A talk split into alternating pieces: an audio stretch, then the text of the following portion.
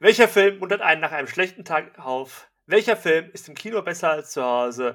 Und der Pitch für eine Musical-Adaption eines bereits bestehenden Films. Nur heute bei Nerd Brawl Folge 9.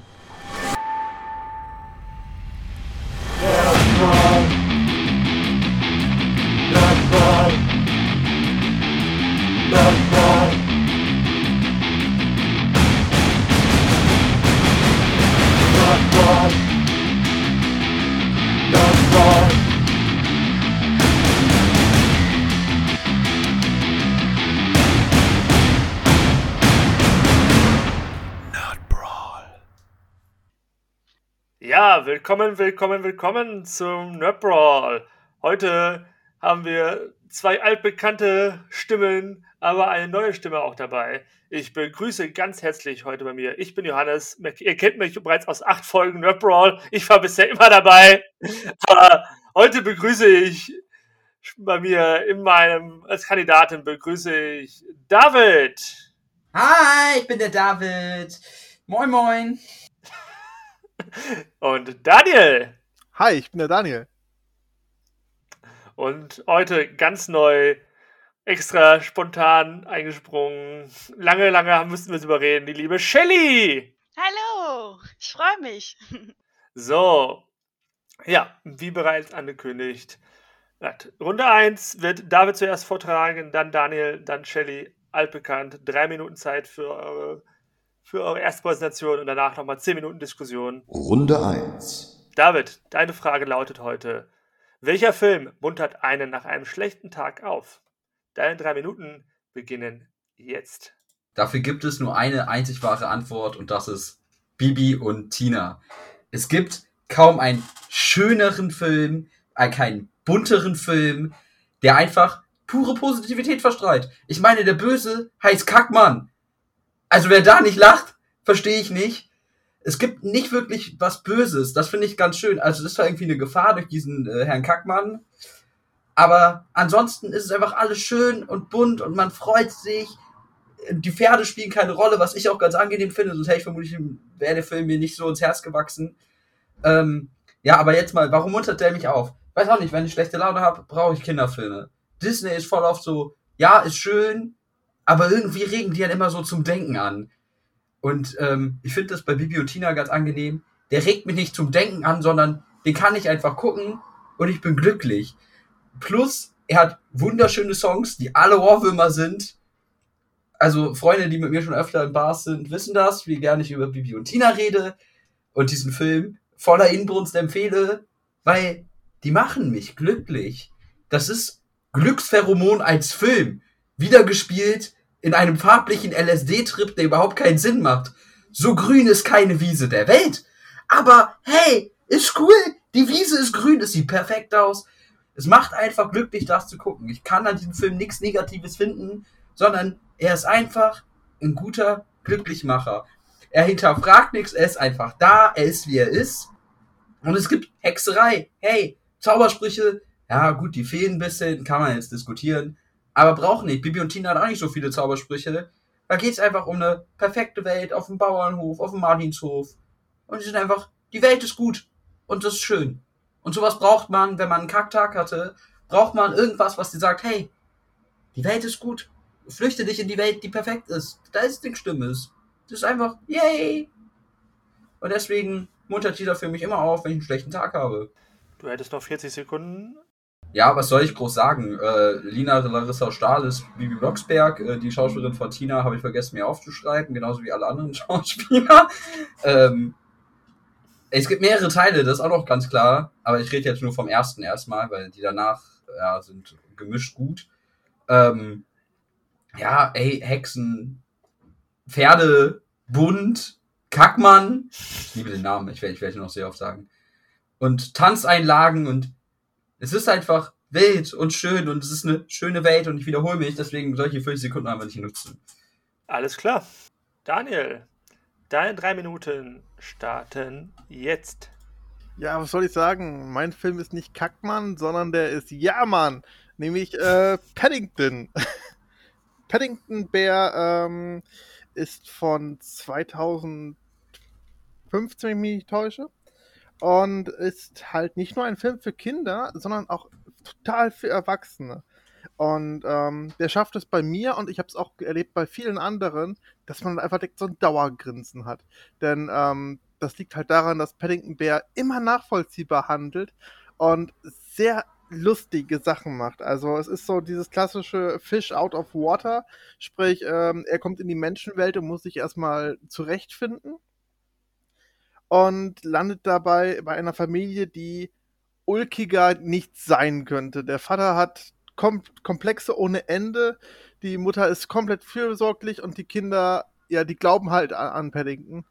Und ähm, was diesen Film so besonders macht, ist, dass er zum einen äh, wirkt wie ein Wes Anderson-Film, sprich äh, total tolle Cinematography, du hast tolle Bilder und äh, du hast auch so dieses klassische Disney-Bösewicht-Dasein, sag ich jetzt mal, weil das ähm, ist, es ist jetzt nicht so, dass es dich runterzieht, aber es ist so, dass du merkst, oh, das ist nicht gut, aber du bist natürlich auf Seiten der Guten und hast da eine richtig, richtig gute Zeit, weil das Drehbuch auch noch so gut geschrieben ist, dass das wie Zahnräder ineinander greift. Also du merkst halt Sachen, die irgendwann mal im Film angesprochen werden, sind am Ende dann irgendwann relevant.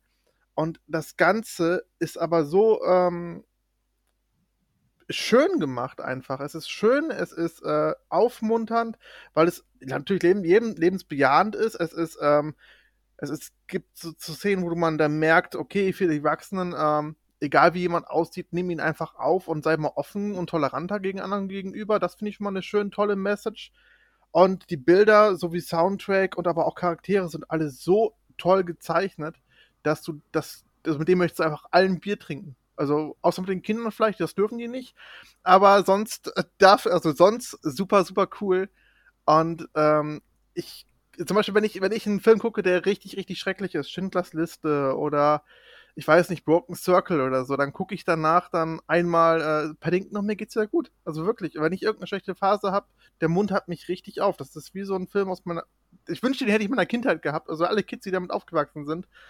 Ey, ich beneide euch, weil das ist einfach so ein Film, der passt da perfekt rein. Weil der so liebevoll ist und der packt dich einfach in Zuckerwatte. Paddington. Ja, Paddington. Das Heilmittel gegen Schindlers Liste. Sehe ich ganz genauso. Ja. Dann, Shelley. Deine drei Minuten starten jetzt. Also ich habe einen etwas erwachseneren Film äh, gewählt. Es ist ein Film voller Leidenschaft, toller Stimmung und aufheiternder Musik mit unglaublich tollem Essen sowie ein Cast, der sich nicht verstecken muss. So bricht John Favreau als Hauptdarsteller Karl Kaspar und Regisseur aus seinem Job ohne kreative Freiheit als Küchenchef aus und findet in seinem Foodtruck seine Leidenschaft, Spaß am Leben und Bindung zu seinem Sohn. Es geht um Liebe und Leidenschaft mit eigenem Flair und ohne zu viele Klischees. Jo. That's it. Du kannst gerne noch zwei Minuten lang ausführen, irgendwas über deinen Film erzählen. Der Name wäre ganz gut. Ja, stimmt. Also, der Film heißt Kiss the Cook, so schmeckt das Leben. Es geht um einen Koch, der keine kreative Freiheit in seiner Küche ausleben kann. Dadurch wird er von einem äh, Food Critic kritisiert ähm, das, die Liebe zu seiner Frau steht auch noch im Raum. Mit seinem Sohn hat er nicht so eine gute Bindung. Und dann wendet sich aber alles zum Positiven. Das ist eine Feelgood-Komödie mit dramatischem Einschlag. Ähm, er vernachlässigt das Kind, seinen Job, seine Frau. Er hat keine Zeit für nichts. Er hat kein, kein Selbstbewusstsein. Er hat zugenommen und es geht ihm nicht mehr so gut. Dann oh, kriegt er seinen Foodtruck von dem von Robert von dem Schauspieler ähm, von der Rolle, die Robert Downey Jr. spielt. Das ist auch eine sehr, sehr coole kleine Szene dazwischen.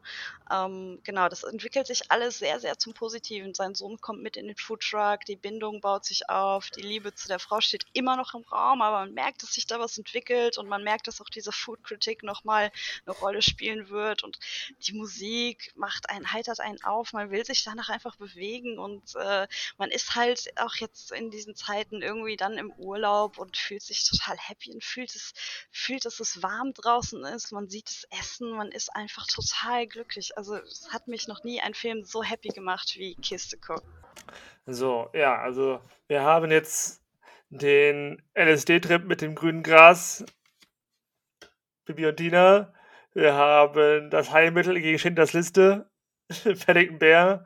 Und wir haben den Feel Good Road Trip, Kiste Cook. Und ja, kannst, David, kannst du noch mal ein bisschen was über die Story von deinem Film erzählen? Du hast eigentlich nur erzählt, irgendwie. Ach so, äh, ja, das ist relativ simpel. Ähm, oh Gott, ich weiß, nicht mehr, wie, ich weiß nicht mehr, wie das heißt. Auf jeden Fall, da wo das Ganze spielt, da wo der Martinshof ist, da wo Falkenstein ist, äh, taucht ein neuer Pferdehändler auf namens äh, Schackmann. und ja, und, und ist da so ein bisschen, äh, will, will unbedingt ein Pferd kaufen und äh, Bibi und Tina finden das nicht so cool, weil die kümmern sich um das. Nee, ist glaube ich sogar ein Fohlen. Egal. Ähm, parallel taucht noch ein Mädel auf und dann gibt's noch eine kleine Liebesgeschichte, weil Tina eifersüchtig wird, weil die Alex ausspannen will. Und äh, ja, das alles, die Handlung ist auch gar nicht so wichtig. So, es ist einfach dieses, dieses Happy, dieses Feelgood. Gibt natürlich ein Pferderennen und Intrigen, aber es ist alles so, es spielt alles trotzdem in der perfekten Welt. Also in der echten Welt wäre das niemals ein Problem. Das macht das Ganze so schön, weil es holt einen raus aus der Realität. Okay. Ja, verstanden. Ja, eigentlich ähnliche Frage an Daniel ist auch eigentlich mehr nur, dass du gesagt hast, das ist eine Fish Out of Water Story. So irgendwie ein paar Ansätze darüber, worum es in dem Film geht. Ja, es geht um Paddington Bear, der nach London kommt und dort bei einer Familie aufgenommen wird, weil er Obdach, also er sucht halt, er sucht halt eine Wohnung dort, weil er, weil, sein, weil er, weil sein, also er muss halt weg von seiner Insel und ähm, sucht in London halt eine Familie und wird auch aufgenommen. Und es gibt eine böse, böse, böse äh, Tierpräparatorin, die ähm, auf die Jagd macht auf Paddington, aber auf die niedlichste Art und Weise eigentlich.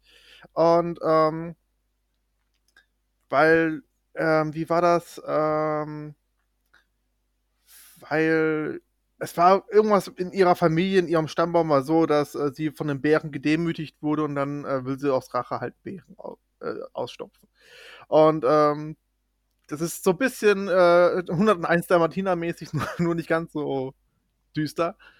Und ich möchte keinen Mantel aus Paddington machen. Nein, nein, es wird kein mehr. Es wird niemals ein Mantel aus Paddington gemacht werden können. So. Ähm, und naja, und die Familie, die tut sich dann halt, also die will ihn erst so gar nicht so richtig aufnehmen, beziehungsweise gerade auch vor allen Dingen der Vater und nach und nach gewöhnt er sich aber an Paddington Bear und alle stehen halt hinterher für ihn ein. Ja, Shelly, du hast irgendwie was von, von Musik erwähnt, also die anderen sind ein bisschen auf, auch auf den Soundtrack an, eingegangen. Oh, hast du was zu deinem Thema irgendwie Musik, da was du ganz am Ende noch gesagt hattest? Ja, genau, das ist, ich weiß nicht, was es genau für Musik ist, aber es hat für mich so einen kubanischen Flair, so was ähm, Exotischeres, was einen so abholt, was einen so tanzen lässt. Man ist in einer anderen Welt, man fühlt sich wie im Urlaub und gerade das brauchen wir doch gerade alle. Okay. Ja, dann habt ihr jetzt zehn Minuten Zeit, mal kurz zu diskutieren. Äh, zu Paddington Bear direkt. Ähm, ich finde den Film auch schön, aber ich finde ihn nicht viel gut. Also klar, es ist ein klassischer Kinderfilm, es ist irgendwie von Anfang an klar, wird ein Happy End haben. Aber ich fand den teilweise, ich finde den, ich finde den durchaus düster. Also gerade so, so, so, äh, wir sind in einem Podcast, wir müssen spoilern, oder? Ja, ja, kurz, ja, spoilern. Spoiler ist erlaubt. Äh, wenn ich mich richtig erinnere, gibt es am Ende diese Szene in dem Museum, wo Nicole Kidman ihn jagt, im Dunkeln. Und die Szene finde ich schon bedrückend. Also ich finde, tr trotz Kinderfilm, finde ich diese Szene schwer. Weil ich finde, da hast du wirklich Angst um Paddington. Auch wenn klar ist, er stirbt nicht, aber er soll doch auch ausgestopft werden. Also wird kein Mantel aus ihm, aber er soll ausgestopft werden. Bei mir werden nur Pferde unter Drogen gesetzt, damit sie schneller rennen. Das ist ja jetzt auch nicht cool, aber es ist nicht ganz so düster wie der Hauptcharakter soll ausgestopft werden. Also äh, das mit den äh, Tieren äh, unter Drogen setzen, das sollten wir nochmal Peter fragen, ob das, ob das vollkommen in Ordnung ist. Aber ja, ausstopfen, ausstopfen ist auch nicht in Ordnung, klar, aber es ist, ähm, ja, es ist in einem Museum, klar, wie du sagst, aber dennoch ist das so auch dieser mh, hm, Wendepunkt, weil ich meine, jeder Disney-Film hat ja auch quasi so dieses dramatische Ende, was so ein bisschen düsterer ist und wo es dann auf den Showdown zugeht. Und du siehst halt immer mal wieder ähm, die Szenen mit Paddington und Nicole Kidman, die versucht, ihn zu kriegen. Und du siehst aber auch im, im gleichen Schritt siehst du halt auch die Familie, die ihn versucht, immer ganz zu retten. Und dadurch äh, hast du halt dieses, äh, wird, wird dem Düsteren, also dem vermeintlichen Düsteren auch ein bisschen was weggenommen, weil du hast halt die ganze Zeit so, du siehst, wie die Familie sich nach und nach zusammenrauft und äh, Paddington Bear retten möchte, obwohl das vorher halt immer so ein Problem für die war. Und wie halt auch gerade der Vater über seine eigenen Grenzen hinweg äh, wieder agiert, weil er war, stand sich selbst im Weg und dann macht es einmal Klick und schon ist er äh, der beste Papa-Bär. Ja klar, ich weiß, was du meinst, aber das ist genau das, was ich sage. Der Film ist so düster, dass er diese Szenen braucht, um das aufzuwiegen. Also der Film hat ein, hat ein Gefälle immer. Also es kommt eine sehr düstere Szene oft und wird dann aufgefangen mit einer lustigen Szene. Gerade den Anfang finde ich echt heftig. Also irgendwie da im Wald, wenn da seine, seine, also irgendwie die da ins Altenheim kommen und ich weiß es nicht mehr, oh Gott, es ist länger her, dass ich den Film gesehen habe. Aber ich finde den Film von der Grundstimmung, klar, es wird immer aufgelockert, aber ich finde der trotzdem düsteren Unterton und ich will, wenn ich einen Film haben möchte, der mich aufmuntert nach einem anstrengenden Tag, bin ich so jemand, der vermeiden möchte irgendwie. Ich will dann auch, ich will dann auch keine Filmkunst sehen, sondern ich will etwas sehen, was mich komplett aus der Realität holt. Klar, Paddington Bear ist auch sehr unrealistisch, dass ein sprechender peruanischer Bär, der auf Marmeladen, Orangen-Marmeladen-Sandwiches steht, ja. die er immer unter seinem Hut hat. Grandioses Ding. Ähm, ich habe auch dank dir einen Ohrwurm, das stört mich gerade auch extrem. Also wird das hier auf der persönlichen Schiene ausgetragen, verstehe. ich kann auch Bibi und Tina singen. Ähm, und zu Kiste gucken muss ich sagen, so, ja, auch schwierig. Es ist, es ist ein wunderschöner Roadtrip. Ähm, das Einzige, was mich so ein bisschen davon abhält, glaube ich, ich gucke den Film auch gerne und ich muss ihn dringend mal wieder gucken. Ähm, aber was mich so ein bisschen davon aufhält, ist, ich finde den Film stellenweise sehr aggressiv von der Wortwahl her, weil ein sehr rougher Küchenton teilweise aufgeschlagen wird. Also gerade in den Sterneküchenszenen ist der Ton sehr rough. Und wenn ich mir denke, so, boah, ich hatte einen übertriebenen, anstrengenden Arbeitstag, meine Kollegen sind mir richtig auf die Nüsse gegangen, und dann weiter angebrüllt werden. Ja, aber das ist ja genau das Problem am Anfang, warum er aus diesem Job auch ausbricht. Danach wird es ja besser und der Film ist wirklich nur am Anfang irgendwie ein bisschen negativ und damit kann man sich auch total identifizieren. Wie viele Menschen waren schon mal im Job gefangen, den sie nicht mochten und haben dann einen Schritt gewagt in die Selbstständigkeit oder äh, irgendwie da auszubrechen, einen neuen Job zu wagen und sind dann glücklicher geworden. Und das ist genau das, was äh, mein Film von euren Filmen unterscheidet. Ich finde eure Picks auch sehr gut, aber bei Kiste guckt er ist so nah am Leben, da kann sich jeder mit identifizieren, der mal im Job gefangen war, der sagt so, okay, ich bin da ausgebrochen. Und ja, dieser Küchenton ist scheiße, aber das, das ist ja auch genau der Punkt vom Film. Er wollte da weg. Hm, das stimmt. aber wie gesagt, das so ein bisschen, ich finde den Anfang von diesem Film halt sehr negativ auch und das ist halt mein Problem. Und nochmal. Ja, aber es ist danach nicht mehr negativ. Ja, es wird, es bei, wird immer bei besser. Bei euren Picks wird es immer wieder so up and down und hier ist voll Halt, stopp, mein, mein, Film, mein Film hat keinerlei Downs dann findet da. kommt immer mal Entschuldigung. Wieder. Ja, Kackmann ist ja wohl nicht nur am Anfang da. Ne? Ja, Kackmann ist durchgehend da, aber der, diese Rolle wird ja. ja. Charlie Hübner ist übrigens der Schauspieler, der von Anfang an, weißt du, er tauchte auf in einem vollkommen übertriebenen Reiteraufzug und sagt: Haha, du bist Bibi Blocksberg, ich werde dich besiegen. Und der ganze Film nimmt sich an keinem Punkt zu ernst. Deswegen ganz klar auch einfach mein Trash-Herz dafür spricht, das sagt so, ey, Trash-Filme, die sich von Anfang an nicht hundertprozentig ernst nehmen, kann ich am besten an so einem Tag gucken, weil ich will, ich will nichts Realitätsnahes. Wenn ich aus der Realität flüchten möchte und gerade dein Film, so gut er ist und ich möchte ihm keinesfalls, ey, der Film hätte Oscars verdient, irgendwas absprechen. Aber was, was mein Problem ist, wenn ich mich aus der, wenn ich einen scheiß Tag habe, habe ich keinen Bock, mich zurück in eine andere Realität zu flüchten, weil der Film ist ja dann doch eher realitätsnah. Und das finde ich so ein bisschen problematisch an dem Pick. Weil aber ich glaube, das ist auch so eine ähm, Generationsfrage. Also, äh, ne, ich werde ja alt und ich will nicht unbedingt mehr Bibi und Tina gucken. Das muntert mich nicht mehr auf, das holt mich nicht mehr ab, sondern es holt mich ab, wenn ich daran denke, was habe ich in meinem Leben geschafft, was habe ich äh, gemacht, um da zu sein, wo ich bin und wie glücklich bin ich, wenn ich sowas äh, von einem Menschen sehe. Ja, aber wenn wir jetzt so von, von dem Punkt allgemein ausgehen, also ich weiß nicht, wenn ich gerade in so einer Entscheidungsschwierigkeit wäre, dass ich so sage, boah, ich halte das in meinem Job nicht mehr aus, wird der Film mich eher mit runterziehen, weil er mir suggeriert so, ja, scheiße, ey, die haben es geschafft und ich hänge hier immer noch. Nein, der Film suggeriert, dass man den Schritt wagen muss. Das ist halt immer Interpretationssache, das ist halt ganz schwierig.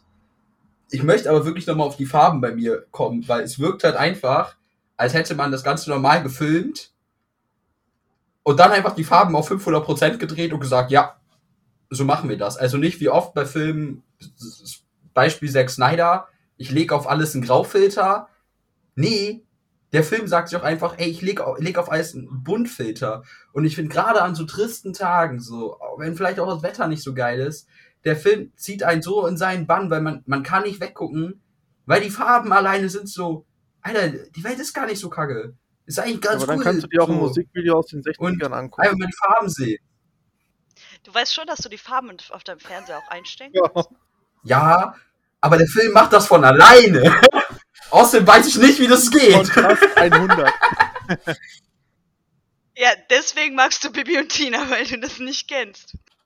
Ey, Ich habe den Film schon locker zehnmal geguckt und ey, es wird angeteased, dass Holger Martin, der Crush eines jeden kleinen Mädchens, und ich bin mit sehr vielen Frauen aufgewachsen, und er ist verdammt hübsch in dem Film.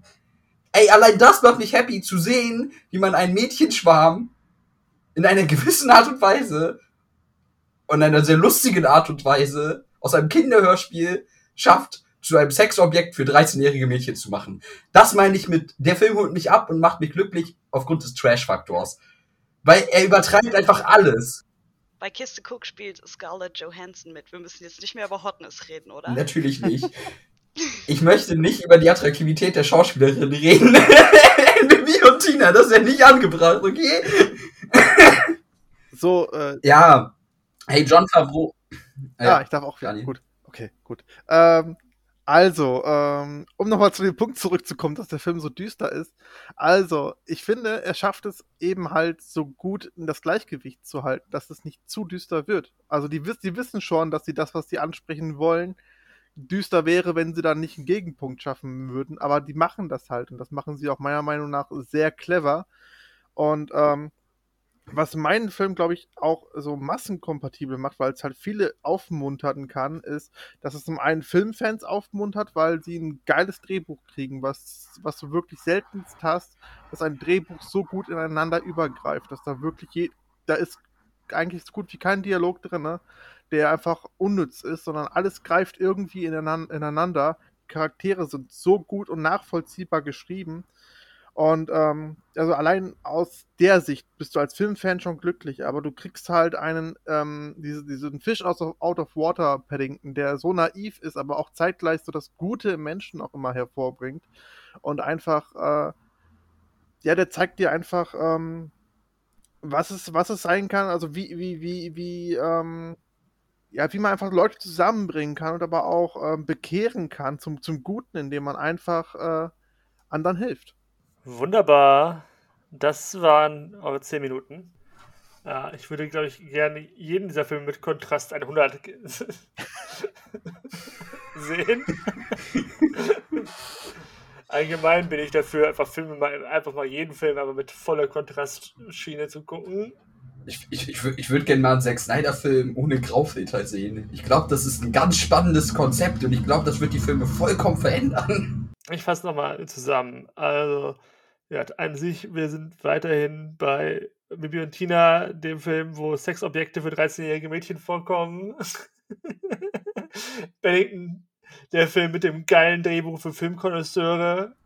Und äh, was habe ich geschrieben? Genau. Und Drehbuch und Liebhaber von gut geschriebenen Szenen. Und ja, Kiste Cook, der Film, der aggressiv startet, aber dann immer besser wird. Ja, ich hätte mir von allen gern gewünscht, dass ihr noch mal ein bisschen vielleicht auch auf die Musik eingehen können. Ihr habt, alle habt, äh, zumindest David und, David und Daniel haben beide ihre Soundtracks erwähnt. Shelly hatte ich ja auch nochmal mit ihrem kubanischen Soundtrack. Wie allgemein mit der Soundtrack auch auf den, die, posi- die positiven Vibes der Filme mit einspricht. Glaube ich, wäre ein gutes Thema gewesen, was ihr alle nicht wirklich genannt habt. Und so, weil ich glaube, da ist gerade bei so viel gut hat Musik auch nochmal ein, ein schönes Thema. So, mh, Aber bevor ich zu einer Entscheidung komme, würde ich noch ganz gern vorlesen, was die Leute aus der Community gesagt haben. Uh, da bin ich schon mega gespannt. Äh, welcher Film unter nach einem schlechten Tag auf? Ich habe hier gelesen Beverly Hills Cop mit Eddie Murphy, ja, auch ein schöner Pick. Taxi Taxi. Dann habe ich, sehe ich hier Kikis kleiner Lieferservice, Hot Fuzz, Who Framed Roger Rabbit, nochmal Hot Fuzz und Eurotrip und Megamind. Auf jeden Fall Daumen hoch für äh, Kikis kleiner Lieferservice. Ich möchte anmerken, dass äh, der schwarze Kater Gigi sich hier irgendwo rumtreibt. ja, ja, ja Kikis kleiner Lieferservice ist natürlich auch wirklich ein guter Pick. Der ist auch ein schöner Film. Für alle, die noch nicht gesehen haben, geht so ein bisschen unter dem Radar der Ghibli-Filme, wie immer. Also zumindest im Vergleich zu Mononoke oder Chihiro höre ich selten, dass Leute Kiki so nennen. So. Der, der, geht, der ist nicht so auf der, der Liste der Top-Picks. Ja, der echt auch sehr, sehr schön ist. Ja, aber sehr, sehr schöner Film auf jeden Fall. Ja, auch gute, gute Wahl. Eurotrip wäre auch ein super Guest gewesen. Äh, Eurotrip ist grandios, habe ich letztes Mal geguckt. Ich, ich habe das gerade verwechselt mit Eurovision. Das auch Eurovision ist, glaube ich, auch, auch kein schlechter Pick. Also viel, viele oh, Komödien. Oh ja, auf jeden. Aber ja, ja.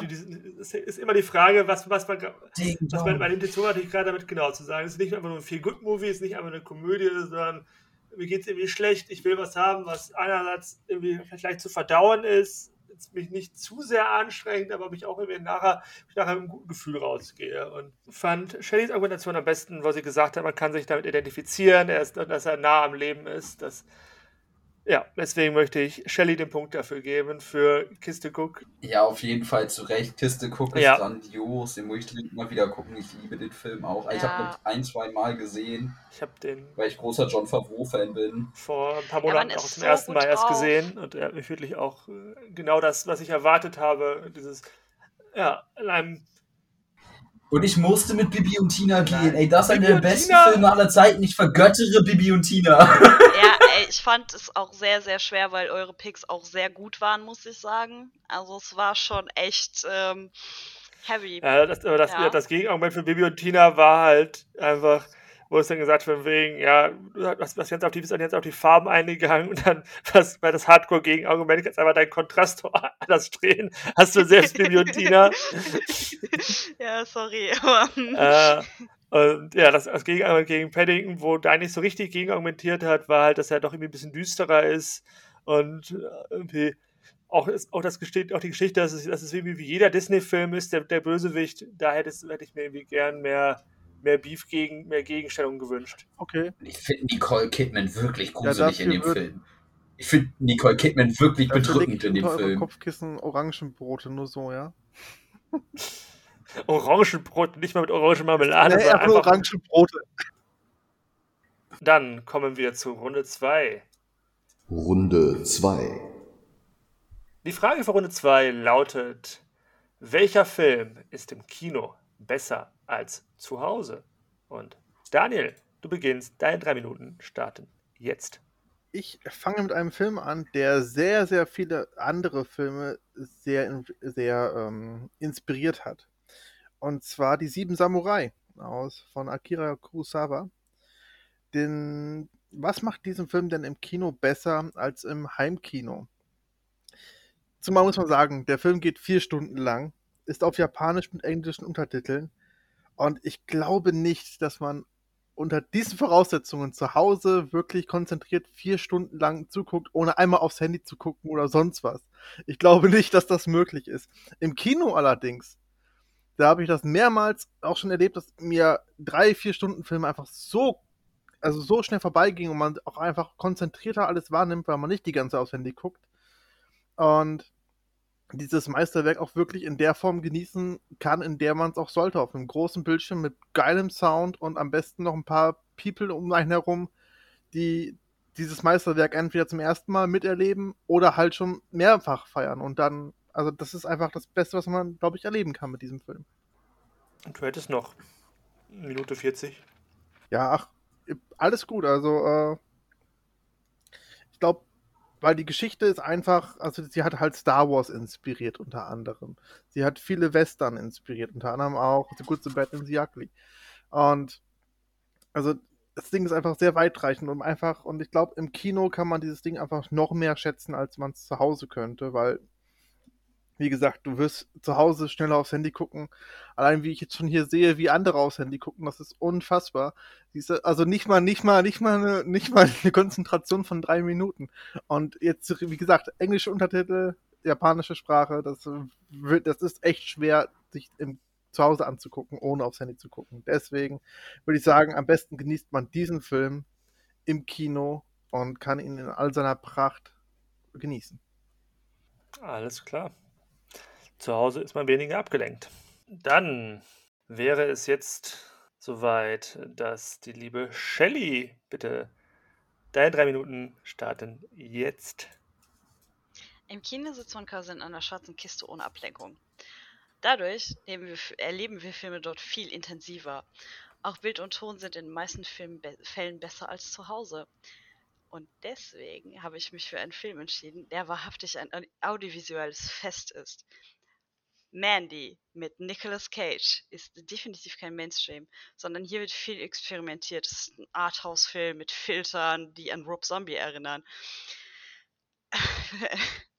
die ähm, bei der Entführung von Mandy äh, gibt es Lichtblitze, die ziehen dich total in den Film. Dadurch lohnt es sich, diesen Revenge-Thriller äh, auf großer Leinwand zu sehen.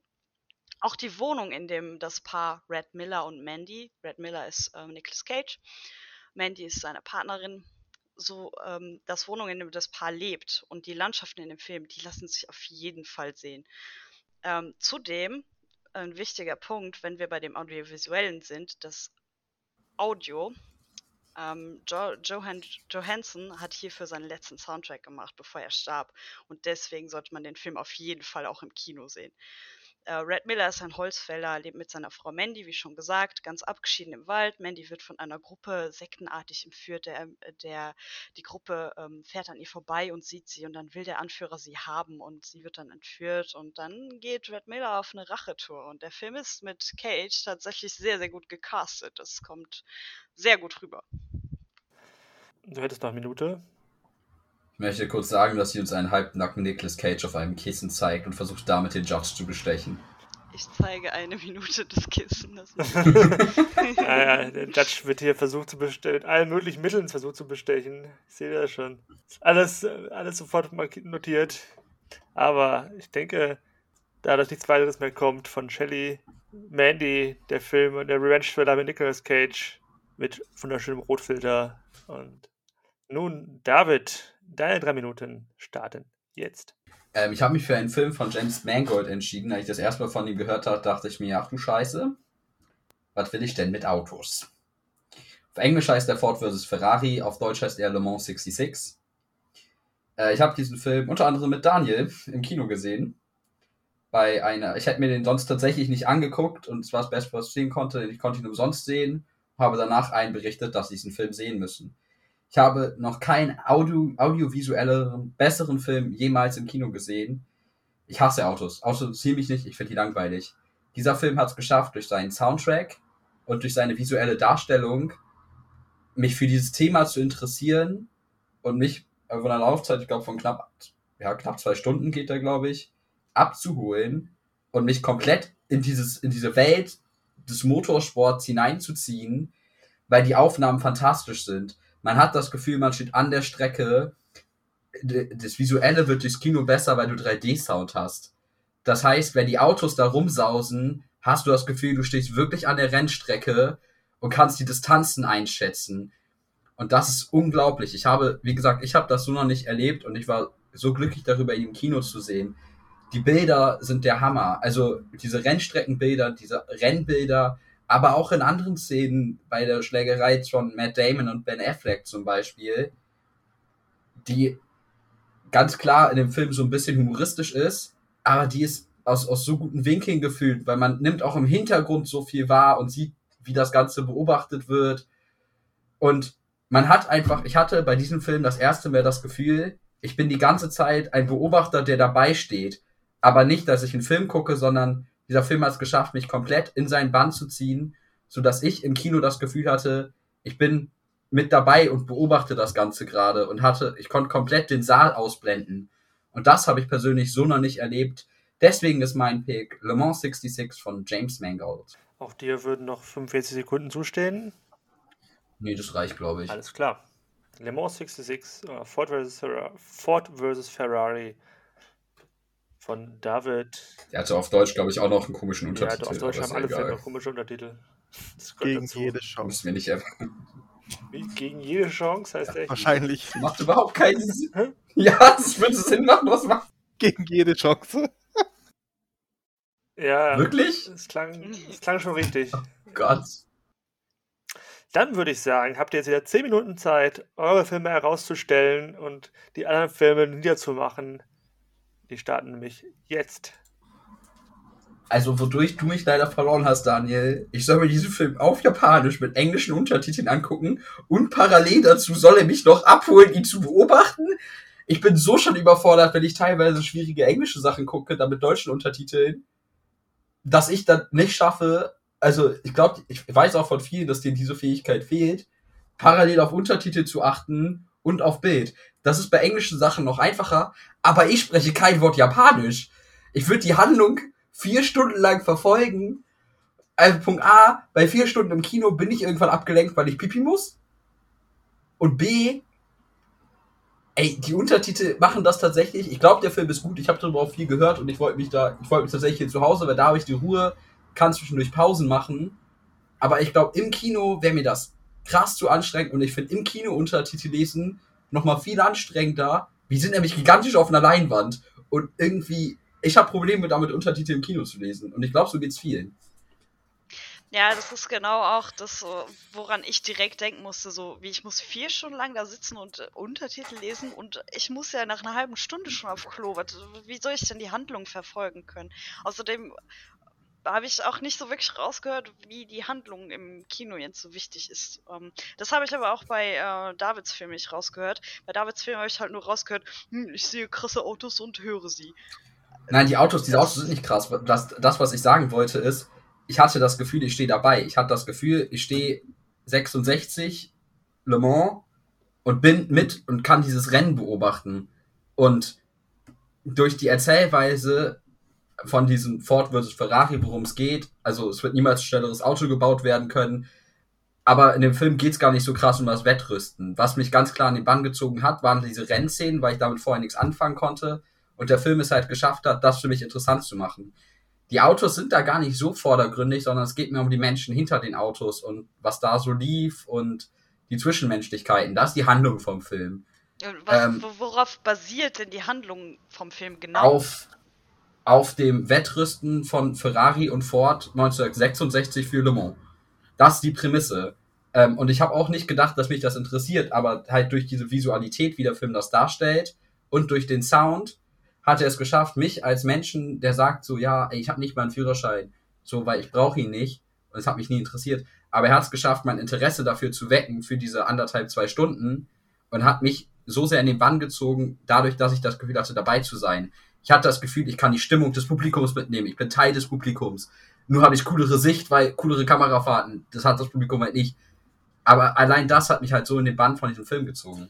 Gut, aber das erklärt ja dann nach wie vor nicht, warum es im Kino besser ist als zu Hause, weil du hast ja nur den Film. Doch, das habe ich erklärt. Die Anlage, die im Kino einfach besser ist, durch den größeren Raum, durch, durch das Umfassendere. Und ja klar, man kann das alles nachrüsten, aber das ist auch nochmal eine Geldsache. Ein Kinobesuch ist billiger, als wenn ich mir jetzt hier das aufbauen würde. Und ich habe nicht die Möglichkeiten dazu, mir so eine Soundanlage wie im Kino. Und Sound ist in diesem Film das, das, was mich noch mehr abgeholt als das Bild. In gewissermaßen. Klar, ein zusammenspieltes Bild ist ein Film, ist kein Hörspiel. Ähm, durch, die, durch, durch die Möglichkeiten, die soundmäßig im Kino sind, die man zu Hause nachbauen kann, aber meiner Meinung nach nicht so erreichen kann, weil man zum Beispiel die Räumlichkeiten nicht hat oder so. Die ich definitiv nicht habe und niemals haben werde, um mir ein Heimkino aufzubauen, das mir so eine Soundkulisse bietet. Aber wenn es halt wirklich nur um diesen Sound von den Autos geht und das Visuelle, dann kannst du doch auch mal auf den Nürburgring fahren und dir ein 24-Stunden-Rennen angucken.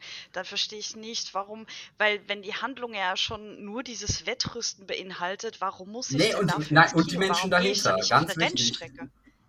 Und, und die Ja, Menschen die dahinter. Rennst- in der Rennstrecke kannst du auf dem, vier- auf dem Nürnbergring 24-Stunden-Rennen kannst du auch Ja, aber da, da, da, da habe ich, da hab ich nicht die Geschichte dahinter, da habe ich, da habe ich nicht, ähm, da habe ich nicht das Visuelle dazu, weil wie gesagt, es ist ein Zusammenspiel. Ganz klar, was mich so in den Bann gezogen hat, war das, war der Sound, der einfach perfekt mit dem Bild gepasst hat, so dass ich das Gefühl hatte. Und es ist was anderes. Die Perspektiven, die ich in diesem Film sehe, kann ich so auf einer Rennstrecke nicht nacherleben, weil ich kann mich nicht in eine Kurve stellen und sehe die Autos vorbeidüsen. Das wäre lebensgefährlich. Ich bin ja nicht, ne? Aber mit der Kamera konnte ich an der Kurve stehen und sehen, wie das Auto rumrast. Und das hat mir, das hat mir so imponiert, das hat bei mir nachdrücklich so einen Eindruck hinterlassen. Und klar, das ist eine sehr persönliche Erfahrung, aber ich glaube, der Film war sogar äh, nominiert für beste Sounddesign. Und der Film hat mir klar gemacht, was Sounddesign ist. Und das funktioniert für mich im Kino. Ich habe den zu Hause geguckt und dachte mir, ey, der Film ist immer noch gut, der Film ist grandios. Aber ich habe nicht das Level erreicht, was ich damals im Kino hatte. Ja gut, aber das Level, dass man den Sound intensiver wahrnimmt und alles, das hat man ja, das ist ja generell der Punkt von Kino. Dann kann man ja eigentlich fast jeden Film nehmen. Natürlich ist das jetzt mehr ein Merkmal für den Film, wenn du sagst, dass der steht auch für Sounddesign und so. Ähm, aber äh, ich weiß nicht, so wie du das geschildert hast, äh, könnte ich mich auch, äh, könnte ich mir auch ein Wochenende am 24-Stunden-Rennen gönnen und mir das dann aus jeder Perspektive so ansehen und die Geschichten der Leute in der Boxengasse kennenlernen oder mich durch Recherche. Deswegen, ähm, Ja, aber das, das ist was anderes, als wenn ich das schauspielerisch von zwei grandiosen Schauspielern, will ich auch ganz, ganz zu sagen, Matt Damon und äh, Christian Bale sind die beiden Hauptdarsteller, neben John Berntal, der auch eine relativ richtige Rolle spielt. Ähm, so, das, das habe ich nicht, das kann ich so nicht erleben, das kann nur ein Film, weil es ist ja, es ist ja komprimiert. Das kann ich nicht, wenn ich, ich würde nicht dasselbe erleben, wenn ich mich an eine Rennstrecke stelle. Das ist so, wie wenn ich sage so, ja, wenn du spazieren gehen willst und Natur sehen willst, guck dir halt Planet Erde an. Weißt du? Oder wenn wenn, oder wenn du äh, Mandy nachspielen möchtest, ich gehe aus dem Baumarkt, äh, hol, hol mir eine Kettensäge und werf mir zu Hause einen Drogentrip ein. Da hast du genau das gleiche eigentlich und guckst dir bei nein, irgendeinem. ich gehe auf, auf ein 80er Jahre Metal-Konzert. Das ist, das ist doch der Begriff von Mandy, deswegen. Ja, aber dann kann ich ja, genau das, aber ja, dann kann ich auch einfach in die Live Music Hall gehen, da laufen auch komische Gestalten rum, wenn sie endlich wieder offen hat. Wo ich auch teilweise Angst habe, dass die mich in eine Sekte ziehen. Da habe ich dasselbe. Stroboskoplicht habe ich da auch. Wenn du Ja, meinst, die Blitze ziehen nicht in den Film, das kann eine Tanzfläche auch. Da habe ich auch geile Metal-Mucke. Wenn ich im Pantimonium, äh, Pantimonium gehe, auch noch 80er Metal-Mucke. Nein, das ist Und aber schon. Stroboskop. und ähm, dann erlebe ich das ja auch noch selber. Das, ist was schon ich erzähle, viel. kann ich nicht selber erleben. Ja, ich hoffe, dass ich das bei Mandy nicht selber erlebe, um ehrlich zu sein. Ich, ich drücke die Daumen. Aber Bei dem Artstyle geht es ja um viel, viel mehr. Das ist ja nicht einfach nur äh, ein bisschen Blitze und so. Das ist ja wirklich, das ist halt wirklich ein audiovisuelles Meisterwerk, muss ich ehrlich sagen. Das ist einfach äh, beides super, super, super schön. Und ähm, ein wundervoller Mensch hat mir diesen Film gezeigt und der ist mit einem meiner Lieblingsmenschen, Nicolas Cage. Von daher, hey, ich kann nichts Negatives gegen ich glaube, äh, an dem ich glaube der Judge ist, der Judge ist, Judge ist befangen. Das kann ja wohl nicht wahr sein. Unfassbar. Toll. Schiebung. Schiebung, sag ich dazu. Aber audiovisuell, du, du sagst, du sagst ja, dass äh, das der große Game Changer ist, quasi fürs Kino, dass äh, das audiovisuell stark ist. Aber wer geht, also ist die Frage ist ja, was mal, also was, welcher Film ist im Kino besser als zu Hause? Und je nachdem, also klar, man kann eigentlich nie den Standard erreichen von äh, audiovisuell äh, wie im Kino. Also könntest du wirklich jeden Film nehmen. Aber bei mir ist das wirklich so, also zeig mir einen, der wirklich vier Stunden äh, sich zu Hause hinsetzt und ohne wirklich einmal aufs Handy zu gucken, dann einfach äh, den Film guckt. Ich glaube nicht, dass das, dass das äh, so ohne weiteres machbar ist. Und deswegen, und vor allen Dingen, gerade wer so einen Film, das ist ja wirklich ein alter Klassiker, wer den sich freiwillig im Kino anguckt, der wird auch nicht währenddessen irgendwie Popcorn werfen oder sonst wie irgendwie äh, sich pflegelhaft verhalten im Kino, sondern äh, Ich hoffe, ich hoffe allgemein, dass das niemand im Kino macht. Also so, Ja, oh, das ist kein auch. Argument und im Kino ist ja die Wahrscheinlichkeit höher, dass es jemand macht und mich ablenkt. richtig. Und ich verstehe nicht, ich, ich verstehe immer noch nicht deine Prämisse, die würde ich gerne noch wissen. Warum muss ich diesen Film im Kino sehen? Außer das einzige Argument, weil ich bis jetzt dazu gehört habe, er ist vier Stunden lang. Das ist das einzige Argument, was dafür spricht, deinen Film im Kino zu gucken. Und ich denke mir, boah, ganz ehrlich, ich gucke mir einen Vier-Stunden-Film lieber zu Hause an. Gerade so. Da kann ich so Pause Film- drücken, wenn ich auf Klo muss. So. Kann ich Pause drücken? nicht. Da, da, kann ich, da kann ich Pause drücken, wenn ich merke, ey, äh, ey, vier Stunden ist eine krasse lange Aufmerksamkeitssperre. Wir waren alle in der Schule. Ich glaube, niemand von uns hat es geschafft, in der Doppelstunde dauerhaft aufzupassen, ohne einmal was zu sagen. Und wenn ich merke, so gerade bei so einem Epos, dass die Konzentration nachlässt, ist es, glaube ich, angenehmer. Und Team Samurai ist ein Epos, das weiß ich. ich. Ich weiß, wie wichtig der für die Filmgeschichte ist. Wo ich, wo, wo ich merke, wenn meine Aufmerksamkeit wegschweift, da kann ich Pause drücken und sagen, okay, da mache ich jetzt Pause, da gucke ich weiter. Die Möglichkeit hätte ich im Kino nicht. Ja, und halt das Ding mit den Untertiteln, ne? Ey, ich, ich kann das, ich finde das übertrieben anstrengend, gerade wenn ich die Sprache nicht verstehe. Also wenn ich keinen Bezug zu der Sprache habe. Und das waren eure zehn Minuten. Ja, spannend. Spannende Filme. Das Vier-Stunden-Epos Seven Samurai. Dann der äh, Drogentrip mit dem auf dem 80s Metal-Konzert Mandy. Und ja, Le Mans 24-Stunden-Rennen Ford versus Ferrari. Ah, Habe ich noch Fragen? Hm, schwierig. Ich glaube, ihr habt euch relativ gut gegenseitig ausgekontert, sodass mir spontan nichts direkt einfällt, was ich fragen würde. Eine Anmerkung habe ich noch zu Daniel, dass Seven Samurai hat zwar die Anti-Western inspiriert, aber der Film, der Star Wars inspiriert hat, ist zwar auch von Akira Kurosawa, ist aber nicht Seven Samurai, sondern Hidden Fortress. Ach nee, stimmt, das war Jojimbo, oder? Hidden Fortress heißt der. Ah, okay. Das Schloss im Spinnwebwald, glaube ich, die deutsche Übersetzung. Also, also ich kenne nur den englischen Titel.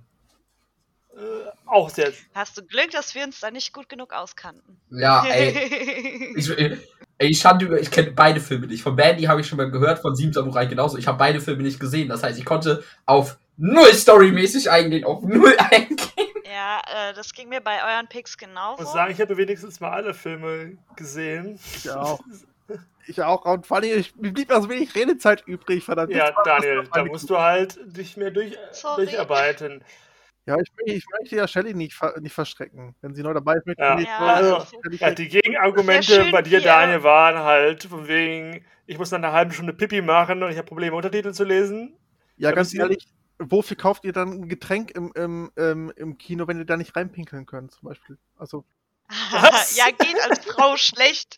Ich, Also, also ganz kurz, du hast dich über Popcornwerfer beschwert. Jetzt stell dir vor, du hörst jemanden strullern in seinen Pappbecher. Das Oder würde mich du noch mehr aus dem riechst Film es. holen. oder Also, du riechst es. Das würde nur bei Mandy nicht stören. Bei Mandy finde ich, hätte ich, riechst du doch eh den Schweiß von Nicolas Cage, quasi.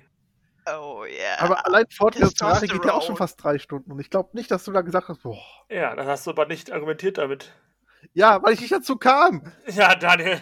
Nun, aber wie gesagt, ich hätte, ich hätte als Gegenargument zum Beispiel zählen lassen, dass du sagst, ja, Seven Samurai kannst auch mal eine halbe Stunde aufs Klo gehen, da wird eh nur das Gras gefilmt. Das gehört zum Erlebnis dazu. genau. In dem Kontrast wie bei Bibi und Tina oder anders? anders. Den Da, ist nicht so viel Kontrast drin. Ja, äh, Seven Samurai mit Bibi und Tina Kontrast wäre definitiv auch mal ein Erlebnis. Der nächste Ja, Pitch. Dafür ist umso mehr Kontrast natürlich im Mandy drin. Ein sehr kontrastreicher Film, beziehungsweise sehr auf Farben aus und auf Filter. Äh, Da ist mir aber auch irgendwie zu wenig wie rübergekommen, was den Film jetzt besonders fürs Kino macht. Irgendwie in irgendeiner Form. Also, ja, du bist da drauf gegangen, 80s Metal Konzert, du hast ein bisschen den Soundtrack erwähnt. Und ja, die Drogen, aber ich finde, das kann man im weitesten Sinne auch im Heimkino haben. Bis auf, bis auf die Drogen vielleicht. Ja. Na, die Drogen kannst Also, du auch im Heimkino ich- haben. Der Soundtrack ist halt ein guter Punkt, ne? Wer will äh, nicht nochmal den letzten Soundtrack von ihm im, auf Kino, ähm, in Kinoboxen hören, ne? Das Ja, gut, das ich war schon. auch der Seven Samurai Soundtrack würde ich gerne auch noch im Kino hören. Der ist nämlich auch ziemlich gut. Aber ja, David hat mich für mich schön herausgestellt, von wegen die Soundkulisse, den Soundtrack. Wieder, hat- ich fand es sehr schön, wie er mir das Gefühl beschrieben hat, in der Kurve zu stehen. Wie er sagt, und auch in den Bann gezogen zu werden. David hat da wirklich leidenschaftlich argumentiert, muss man sagen. Und ja, ich glaube, das ist auch, muss ich auch belohnen und sagen, dass das damit der Sieger für Runde 2 ist. Ja, äh, zu Recht. Er hat sich wirklich nicht aus der Fassung bringen lassen. Und obwohl ich den Film nicht kenne, habe ich echt Bock auf den. Es war auch eine geile Community-Preview. Ja, die Preview war mega. Kurzer Fun Fact, es war das erste Date mit meiner Ex-Freundin. nee, das zweite. Daniel ist deine Der Ex-Freundin? erste Film war. Nein, Daniel, war- Daniel saß aber neben uns. Nee, der erste war. Oh, oh, oh ja, hier, äh, Hollywood, Oh. Der, der, der letzte Once Film Upon a von Time in. Hollywood.